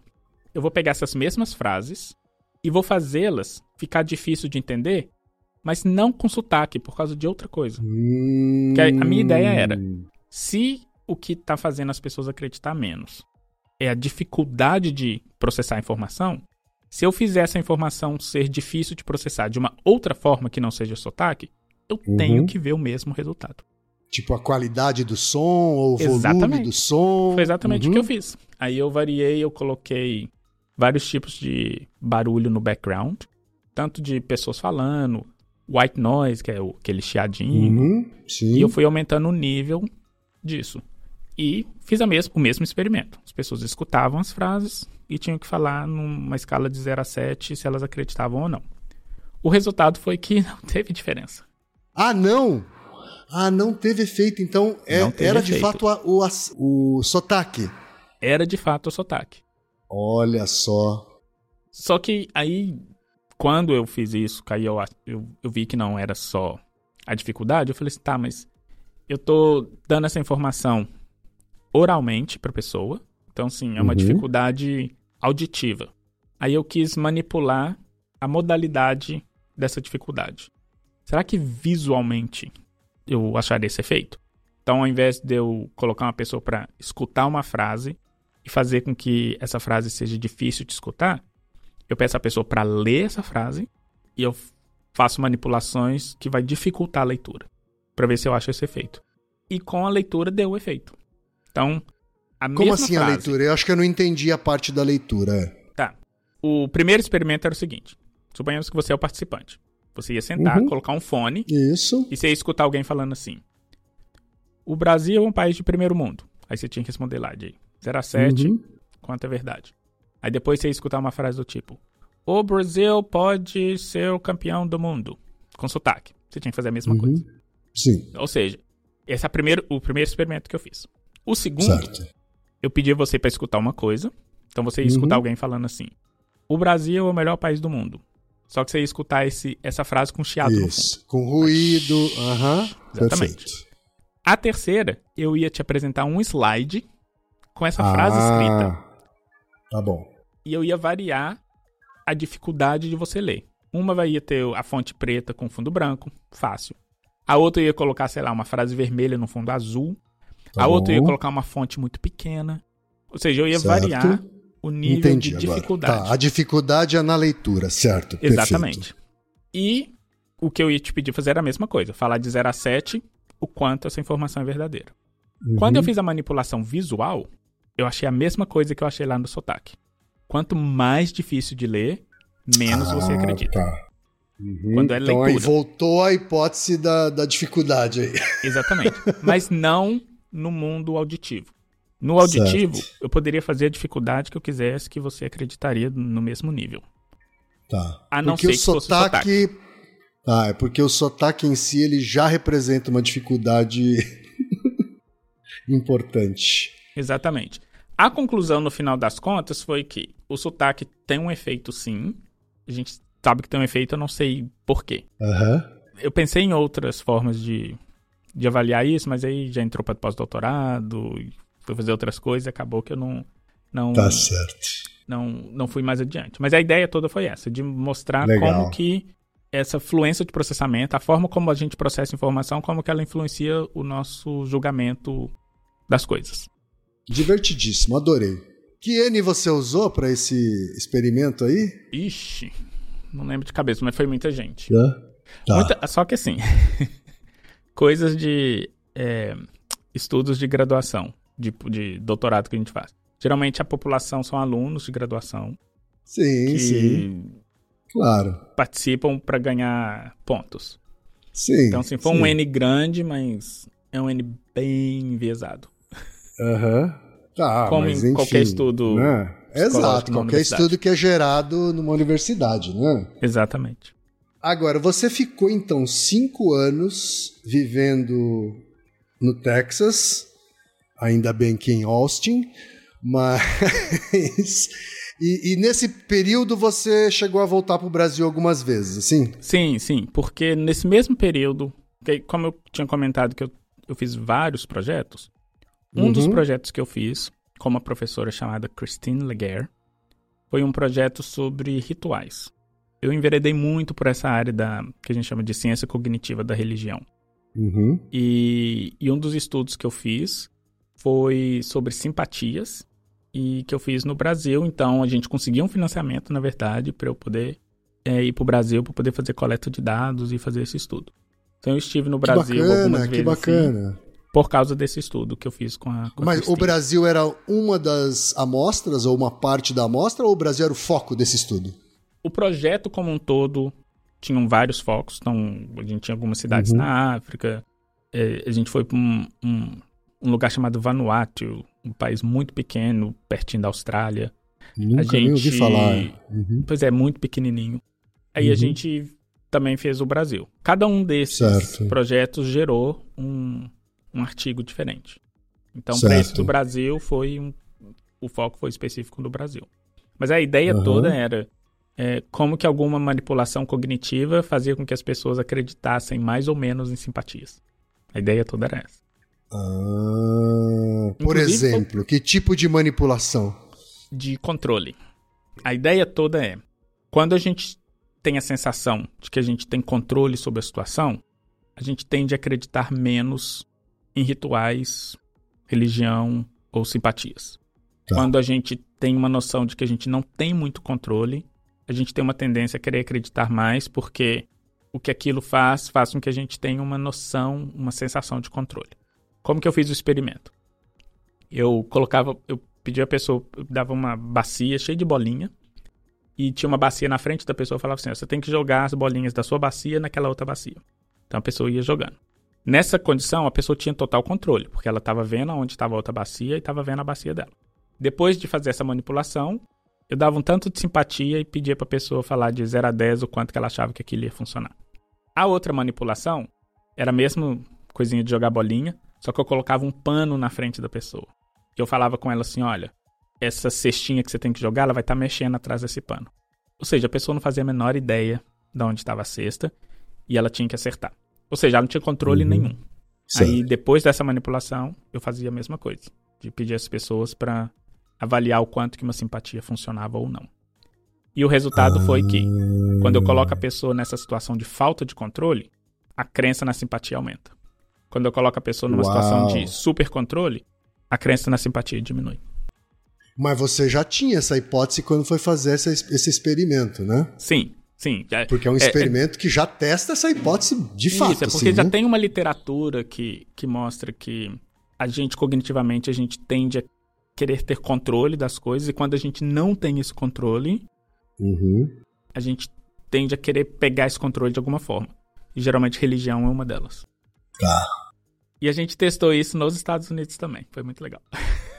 Muito bacana, muito bacana. Depois eu quero conversar mais com você sobre isso, porque acho que isso também afeta, inclusive, como as pessoas enxergam ou creem, né, para usar o verbo é, correlato né, na ciência. Sim, sim. Mas você tem que ler o paper, porque, porque a, gente, a gente fez uma manipulação exatamente desse tipo. De, é. De, do quanto que a pessoa que acredita num fato científico, se ela tem ou não controle da situação. E fato interessante, esse foi um dos primeiros papers que eu publiquei num, num, numa revista de alto impacto, que é, a gente ah. chama de Cognition. E Legal. Que ele recebeu, assim, foi, foi muito bem recebido pela comunidade acadêmica. Foi muito legal. Quero, quero esse paper, quero esse paper. O, o, o, o, Fantástico queria fazer uma reportagem uma vez sobre simpatias e entrar em contato comigo para poder falar uh -huh. sobre esse estudo lá. Foi sim, muito legal. Sim. Recebeu uma, uma, Muito legal. Uma visibilidade legal. Muito legal. O André, agora quero falar também sobre pós-doutorado. Né? Explica o que é um pós-doutorado. Porque existe pós-doutorado, mas não existe pós-doutor, certo? Sim, eu vou, dar uma eu vou dar a explicação correta e a explicação prática. A explicação correta é, é um, pelo menos a, a perspectiva fora do Brasil. Uhum. É um, um emprego que você tem como pesquisador depois que você termina um doutorado. É, se você for olhar na, nas hierarquias acadêmicas, você tem, você tem a graduação, Aí você tem a pós-graduação e você pode virar, sei lá, professor. Entre esse pós-graduação e virar professor, esse espaço é o pós-doutorado. Então, assim, é um emprego que você tem como pesquisador dentro de uma universidade. Você não é professor ainda, mas também não é estudante de graduação. Mas você está dizendo então que, diferentemente do doutorado, onde você tem, onde você é financiado no pós-doutorado você tem um salário, é isso? Como é, é, é como é que é? É, é um pouco Sim, diferente? Não, de onde vem o dinheiro de um e de outro? É financiamento também. Ah, é financiamento também. É financiamento também. A única diferença é que você vira um empregado da universidade. Ao contrário ah, tá. de quando você é um estudante de graduação, você é estudante da universidade. Mas você tem menos autonomia, mais autonomia? Você tem mais autonomia do que um, um, um estudante de doutorado.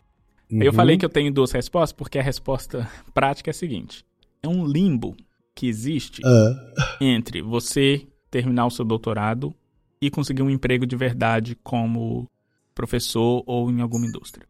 Aí esse Entendi. limbo que você entra uh. antes de virar gente grande e que você precisa sobreviver chama pós-doutorado. Certo. Porque, na prática é isso. Na prática é isso, porque você, você não tem o status de aluno de, de pós-graduação, de doutorado.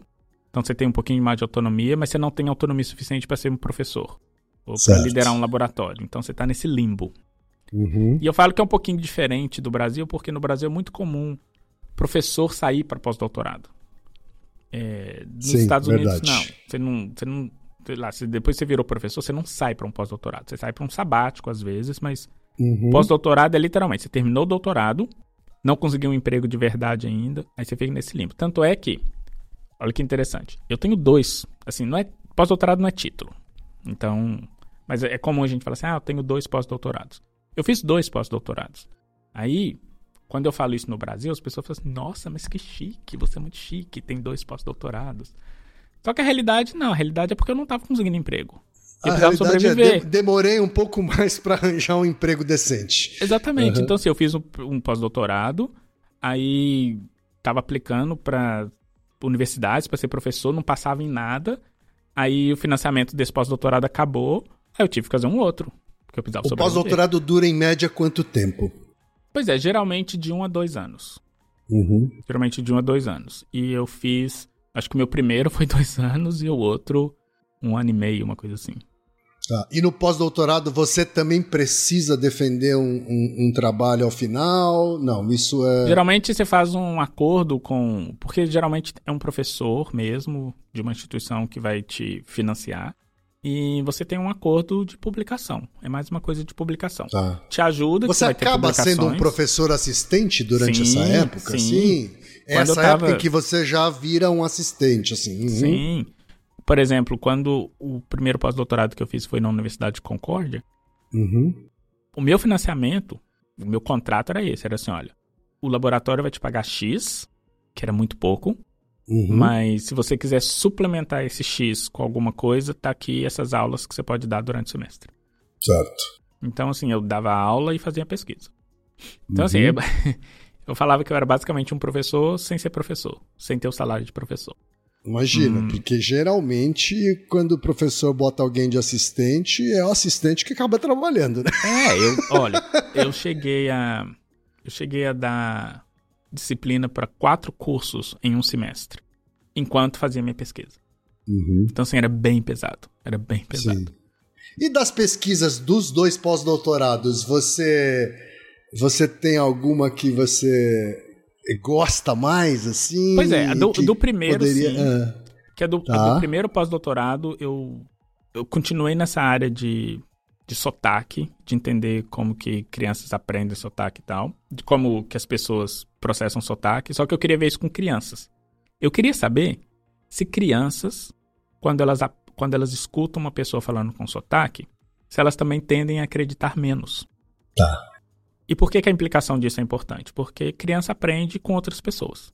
Então, Sim. na verdade, a minha ideia prática era o seguinte: eu queria saber se o sotaque influenciava, uhum. porque eu queria, faz... eu queria mostrar que se influencia, a gente tem que tomar cuidado como que as nossas crianças, de quem que as nossas crianças aprendem as coisas. A ideia era essa. Uhum. Por que, que eu tinha essa, essa justificativa mais pragmática? Porque para você conseguir um financiamento de pós-doutorado, geralmente não é só olha que legal essa pesquisa é legal. Você tem que meio que justificar qual que é implicação prática dessas coisas. Então, o meu estudo. Na sociedade. Um é, sim. exatamente. Uhum. Um dos estudos que eu fiz no pós-doutorado foi esse. Eu queria saber se. Uhum. O mesmo paradigma. Se uma criança escuta alguma coisa de uma pessoa que tem sotaque, ela tende a confiar naquela pessoa e aprender aquilo ou não? Uhum. E, e o resultado foi que não. Não? Não. Ela, Olha ela confia só. igual e, e no caso, como eu fiz isso no Canadá, eu consegui fazer uma manipulação um pouquinho diferente, que foi... Eu tinha, eu tinha crianças que eram completamente monolíngues e crianças que eram completamente bilíngues. O bilíngue lá em Concórdia é inglês e francês também? Ou, ou, ou inglês e francês? Inglês e francês. Só que engraçado, tem uma comunidade é, russa muito grande em Montreal. Então eu consegui, hum. eu consegui um número de crianças grande que falavam russo e inglês. Certo. Esse grupo foi um pouquinho menos. É, foi mais é, noisy. Porque, como eu estava em Montreal, essas crianças que falavam russo nas escolas, que eram escolas basicamente russas, tinham exposição a francês e ao inglês. Então, tecnicamente, essas crianças eram quase que trilingües. Uhum. É, mas, assim, o resultado em geral foi que as crianças não. Elas não têm preferências. Por uma, um pensamento de complementaridade, então a gente pode. Não sei se concluir, mas levantar a hipótese, então, de que é um tipo de comportamento aprendido, assim, né? Sabia que você ia chegar nisso. Uma Exatamente. espécie de preconceito construído, vamos dizer assim. Exatamente. Exatamente. Uhum. E, inclusive, uma das. Um, quando eu publiquei esse artigo, uma das pessoas que né, fez a revisão levantou exatamente isso. Falou assim: ah, uma coisa legal de, de, de fazer um follow-up é isso. É, uhum. Começar a ver que tipo de estereótipo, na verdade, está é, explicando esse, esse comportamento. Uhum, uhum. O que me faz perguntar para você, André, quando você chegou nos Estados Unidos para o doutorado, como era seu inglês? Como você aprendeu inglês? Na marra. De 0 a 10, eu, eu acho que eu entendia 5. Tá. E me comunicava 3. Era, era assim, bem ruim. Significa que você entendia metade, então. É, e, e metade pessoa, você inferia. E se a pessoa fosse de Boston, aí eu não entendia nada. Entendi. Assim, como que eu aprendi inglês? Eu não, nunca tive inglês antes de entrar para a faculdade. Nunca estudei inglês uhum. antes de entrar para a faculdade, não tinha exposição nenhuma em inglês. Todo o inglês que eu aprendi foi na Universidade de Letras. Na, na Universidade você Federal. tinha inglês porque estava fazendo letras ou você aproveitou que estava numa universidade de letras e, co e, começou a fazer inglês lá na, nas os aulas dois. de inglês? Eu fiz os é. dois. A gente tem o centro de extensão, né, o Senex, da Faculdade de Letras, ah. uhum. e que alunos do curso de letras tinham isenção da mensalidade para fazer os cursos. Tá, legal. Então, eu fazia isso. Então, e eu. A, a minha ideia foi: eu vou, eu vou fazer uma imersão no inglês para poder aprender isso de uma vez por todas. Então, eu fazia curso no Senex, segunda, quarta e sexta, Uhum. e fazia curso da graduação, tipo inglês 1, da graduação, Uhum. terça e quinta. Então, eu tinha exposição em inglês todos os dias da semana. Todos os dias. Foi assim que eu, Tá. foi assim que eu aprendi. Só que, de novo, é, como eu não tinha exposição nenhuma, nenhuma antes, foi bem Uhum. difícil assim no começo. Difícil mesmo, de eu não entender nada, mas eu. Ainda Eu acho não que eu tinha tava- internet, não, Não, tinha, né, não. para poder praticar, Lembra séries no... streaming. Nada disso. Lembra que lá no começo eu Uhum. praticava muito com música. É aquela coisa tipo. certo. Eu É. vou cantar essa música. Nossa, eu, eu costumo. Uhum. Tinha umas músicas do Elton John que eu sabia cantar tudo. Eu não fazia a menor ideia do que estava falando, mas eu cantava tudo. E Certo. pronunciava direitinho. Aham. É, e lembra que lá no começo eu falei que eu era muito cara de pau? Eu acho que o que me ajudou foi isso. Eu não tinha muito esse medo de, ah, eu tô falando errado, vão rir de mim. Eu falava. E- Certo.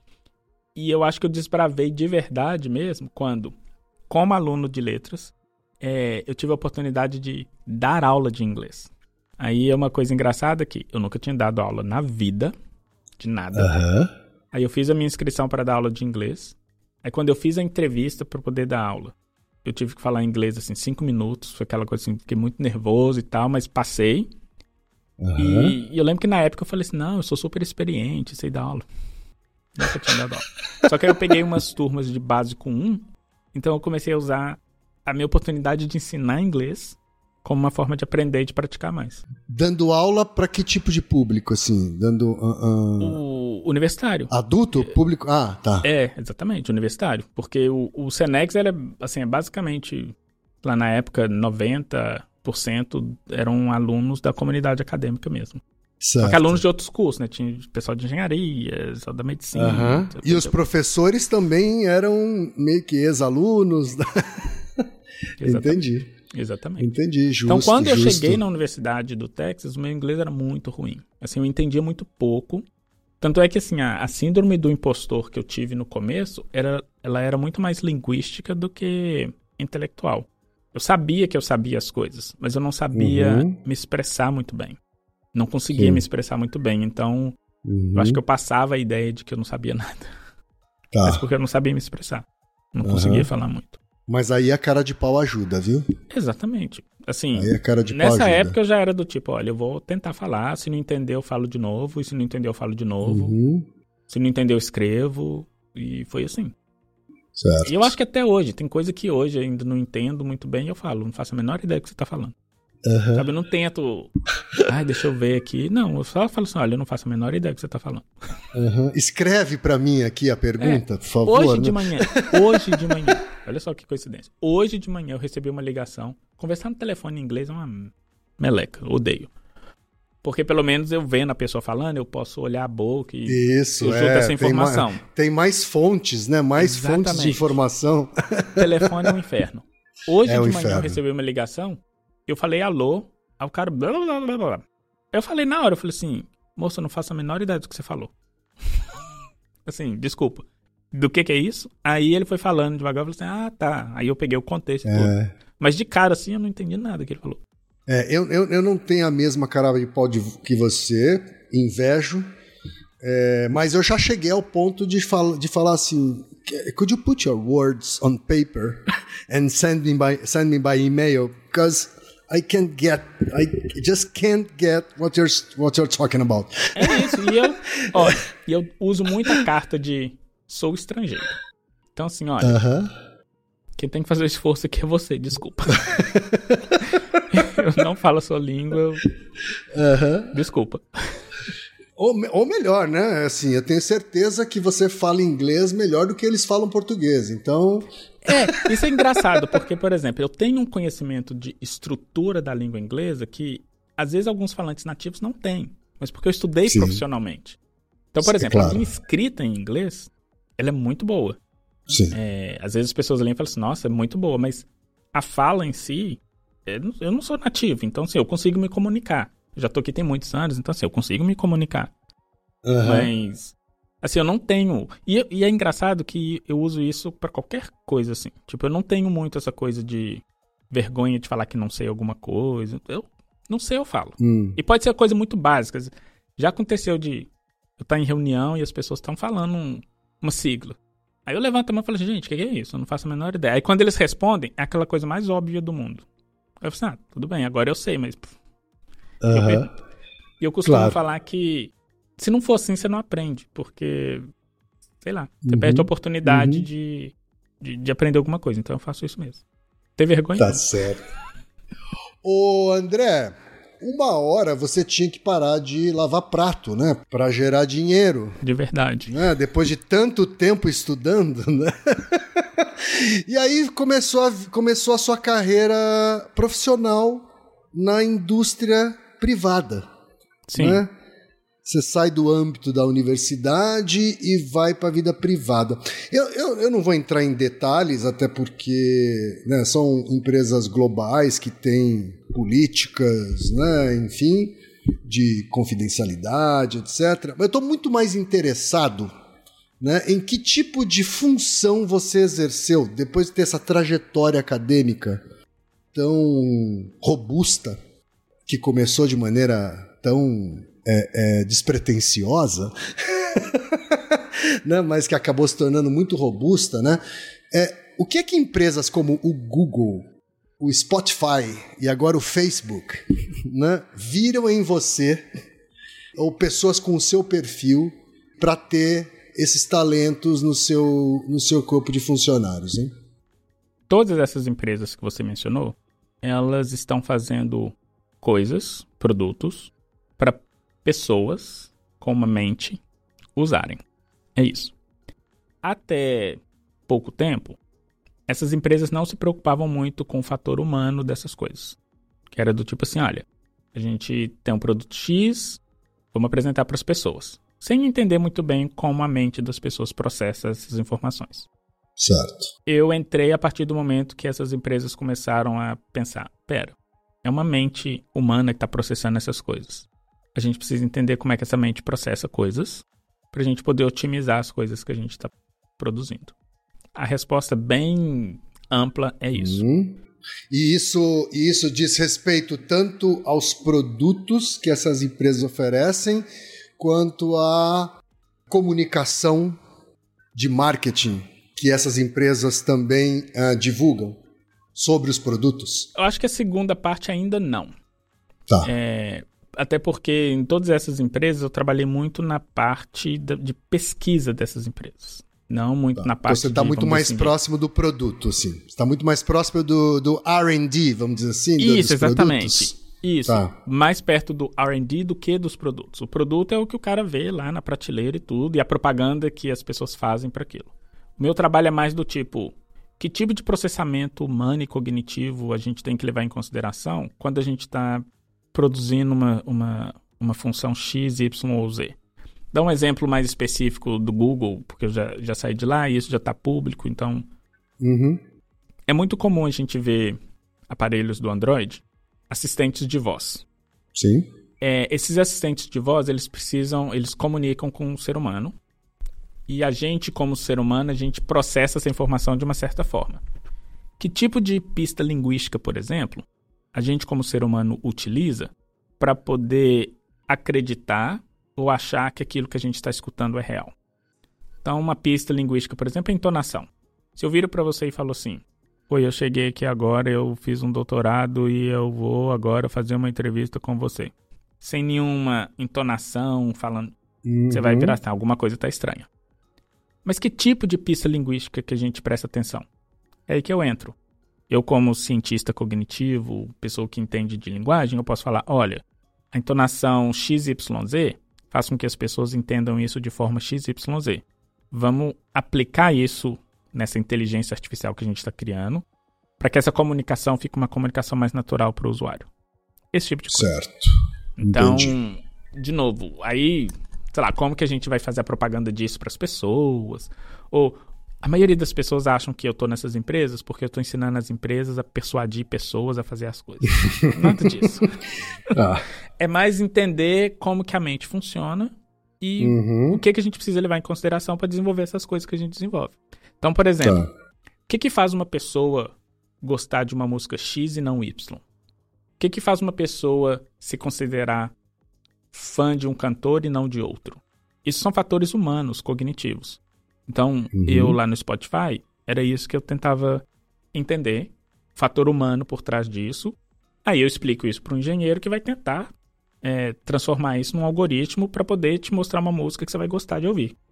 E aí você faz parte de uma equipe que tem linguistas de vários uh, lugares do mundo, de vários idiomas, como é que é? E, e, e vários é, campos de conhecimento diferentes. Então, é, tanto é linguista, mas é neurocientista, fonodiólogo, por exemplo. É uma equipe multidisciplinar. Exatamente. Eu estava perguntando mais sobre os linguistas porque existem diferenças entre os idiomas, né? Assim, é, é não tem jeito, né? No caso do Spotify, né? A gente, você é, é, é sabido que você tem, né? o Brasil é um dos, um dos países mais importantes para o Spotify, né? E, e você tem outros países também com uma população é, usuária relevante que tem uma língua completamente diferente, assim, né? Então, por isso que eu me perguntei se existem linguistas é, também do espanhol ou também do inglês, ou se vocês lidam muito mais com essa coisa mais universal. Pois da, é, a minha área, da, hum. Ou a área de pesquisa assim que eu atuo, é muito mais na parte universal e cognitiva. Certo. A parte linguística, geralmente, nessas empresas existe, mas por um, uma função um pouquinho diferente, que é o que a gente chama de, de localização. Certo. Aí fazer versões mesmo, assim. Exatamente, fazer com que produtos façam sentidos naquela língua. Mas, por exemplo, o que te faz gostar de uma certa música ou de um certo tom é um fator muito mais universal do que linguístico. Uhum. Existem fatores culturais também. Aí eu, como pesquisador, tenho que entrar em contato com diferentes culturas, me certificar de que quando eu faço um estudo eu tenho uma representatividade mundial boa o suficiente. Um dos estudos que eu fiz no Spotify, por exemplo, a gente foi para mais de 40 países. Uhum. Eu, eu tentando ter uma representatividade cultural suficiente para poder informar para a empresa alguma coisa que faz sentido. É, uhum. Mas é, é, muito mais um, um, fator universal de como uma mente humana processa certos aspectos do que uma coisa mais linguística e pontual. Você está morando onde hoje? Eu estou na Califórnia. Na... na Califórnia. Isso. Desde o Google você está na Califórnia? Não, quando na época do Spotify eu fui para Nova York. A sede do Spotify nos Estados Unidos fica em Nova York. Ah, tá. Você foi, Spotify você foi para Nova York. Mas Google e, e Facebook foi aqui. Foi na Califórnia, né, no Vale do Silício. Essa função que você desempenha, eu imagino que seja uma função presente nessas nesses centros de desenvolvimento, né? Assim, né? assim é, é, sabido, né, que essas empresas, essas big techs globais, elas têm escritórios espalhados pelo mundo que tem muito Sim. mais um papel de marketing e vendas e Sim. o produto é bastante centralizado, né? O desenvolvimento de Sim. produtos é bastante centralizado, né? No Facebook no Melon Park, né? No o Google lá na sede deles. É por isso que provavelmente você continua nos Estados Unidos, vai continuar nos Estados Unidos. É, é assim, para a área que eu atuo, é aqui. A gente não tem. Se bem que a, a, Meta tem áreas de pesquisa, por exemplo, inteligência artificial que fica em Montreal. Tá. Mas, por exemplo, para as pesquisas que eu faço, é, para os laboratórios que a gente tem, tá tudo aqui. É tudo baseado aqui. E, uhum. e algumas, algumas vezes a gente tem que lidar com com equipamento mesmo, que não, não, não dá para ter em outro país. Uhum. Pelo, pela questão de custo e, e taxas, esse tipo de coisa. Certo. Então é tudo aqui mesmo. Se você pudesse escolher onde estar trabalhando, é, onde eu digo é não só em que lugar do mundo, mas em que setor, onde seria? Essa é uma pergunta interessante. Hum. Porque hoje eu, eu, sei que você, né, assim, você passou por três, você já está na terceira Big Tech. Óbvio que o Spotify não tem a mesma, o mesmo tamanho né, do, do Google e da, e da Meta, mas também uma, uma marca desejada por pessoas sim, que trabalham sim. na área de tecnologia, etc. Né? Sim. Mas eu tenho certeza que se você pudesse escolher, você não estaria em nenhuma dessas Big Tech. é. Apesar de. Ah. O, tipo de o tipo de trabalho que eu faço hoje. Hum. Não teria como eu fazer em outro lugar. Que não fosse uma dessas Big Techs. Por vários motivos. Primeiro, que é porque são elas que estão. É, na ponta criando, mesmo. Na sim. ponta, exatamente. Criando caminho para essa nova tecnologia que está surgindo. E segundo, que são elas que têm poder aquisitivo financeiro de financiar esse tipo de pesquisa. São pesquisas uhum. caras. E que universidades não têm ainda um, um incentivo econômico para poder botar uhum. muita grana nisso. É, uhum. Ainda. Desse ponto de vista. Então, assim, do ponto de vista do, do tipo de trabalho que eu faço, que eu gosto de fazer, não teria outro lugar hoje. E uhum. eu arriscaria dizer que sei lá, talvez talvez a Apple e a Microsoft sejam empresas que uhum, talvez uhum. estejam fazendo coisas além do que a gente está fazendo, mas essa tecnologia de ponta, toda, toda essa discussão sobre inteligência artificial, não inteligência artificial é um tema que você já está próximo Sim. ou já? Sim. Tá. Sim. E não tem outro lugar. Agora, se fosse uma coisa aspiracional do tipo, tá, André, você não precisa preocupar uhum. com isso. Sobrevivência. É um. É, é exato. É, ou, ou, ou, você pode escolher o lugar, ou você pode abrir um lugar. Isso. Eu. Eu queria trabalhar com educação científica. Perceba que eu não falei divulgação científica. Uhum. Porque é, eu tenho. Eu, eu, eu, tenho uma, uma opinião muito específica e talvez um pouco espinhosa sobre divulgação científica no Brasil. Então eu não queria fazer divulgação, mas educação científica. É. Tá. Eu queria ir lá para base, lá para escola pública, lá para favela e ser esse andaime que mostra esse caminho para as pessoas. Porque e construir esse ver... elevador para eles, é. Exatamente. Eu fui ver que tinha esses caminhos diferentes quando eu já estava quase indo para um doutorado. Uhum. Se eu tivesse tido essa visão quando eu estava lá na favela, talvez eu tivesse tido mais oportunidades, ou talvez eu tivesse percorrido um caminho um pouco diferente, menos argiloso, para poder conseguir chegar onde eu consegui chegar. Então, se eu pudesse escolher, era isso que eu queria estar fazendo. E talvez você chegasse na universidade menos conformado, né, com a exatamente com a, com a faculdade ser só um, uma, um pedágio para ir para os Estados Unidos, né, ter um subemprego. Isso, isso. Uhum. E, e, e, talvez essa nem seria minha aspiração. Minha, sei lá, eu com 14 anos eu estaria assim, nossa, eu quero muito entrar para a universidade para poder, sei lá, conseguir uhum. trabalhar numa big tech no futuro. Porque Sim. eu não. Se você voltar no tempo, pegar o André de 12 anos e falar assim que, olha, daqui uns anos vai ter uma empresa, uma das maiores empresas do mundo, e você vai estar trabalhando nela. Eu assim, não. não fazia uhum. a menor ideia disso. Vai estar trabalhando nela e na matriz é, exatamente. Lá na Califórnia. Exatamente. então, assim, eu, eu queria estar trabalhando com educação científica. É, certo. E não, né, não divulgação científica, porque eu acho que hoje em dia a divulgação científica que a gente faz ainda, ela é muito divulgação para cientista, sabe? Mas não tenha dúvida disso. É, o público que a gente alcança é muito ainda um público que tem curiosidade de ciência, mas não é o público que precisa do conhecimento de ciência para poder subir ou progredir na vida. E eu queria levar a ciência para esse público. Eu entendo totalmente, é, eu tô, entendo totalmente o que você está falando, porque essa é uma angústia que eu e Altair temos uhum. todos os dias. Todos os dias, sabe assim? O quanto a gente está falando com gente nova, com gente que, né, é, é, abrindo horizontes, né? E eu acho um objetivo muito nobre. Tomara que você um dia tenha dinheiro suficiente para deixar todas essas big techs para o passado e fazer. Entendeu? E aí, se a gente puder ajudar de alguma forma, conta com a gente, viu, André? É, e assim, eu, eu tento. É, eu, eu, tento aproveitar o espaço que eu tenho dentro dessas empresas para fazer isso também, para fazer um pouco do, do bem, assim. Mas é porque essas são empresas precisa de dinheiro, capitalista. Então, assim, Claro. eu, eu tenho função a cumprir que eu não posso simplesmente Uhum. fazer essa parte mais social. Se bem que eles, eles Sim. sempre apoiam também e tal, mas Aham. seria essa.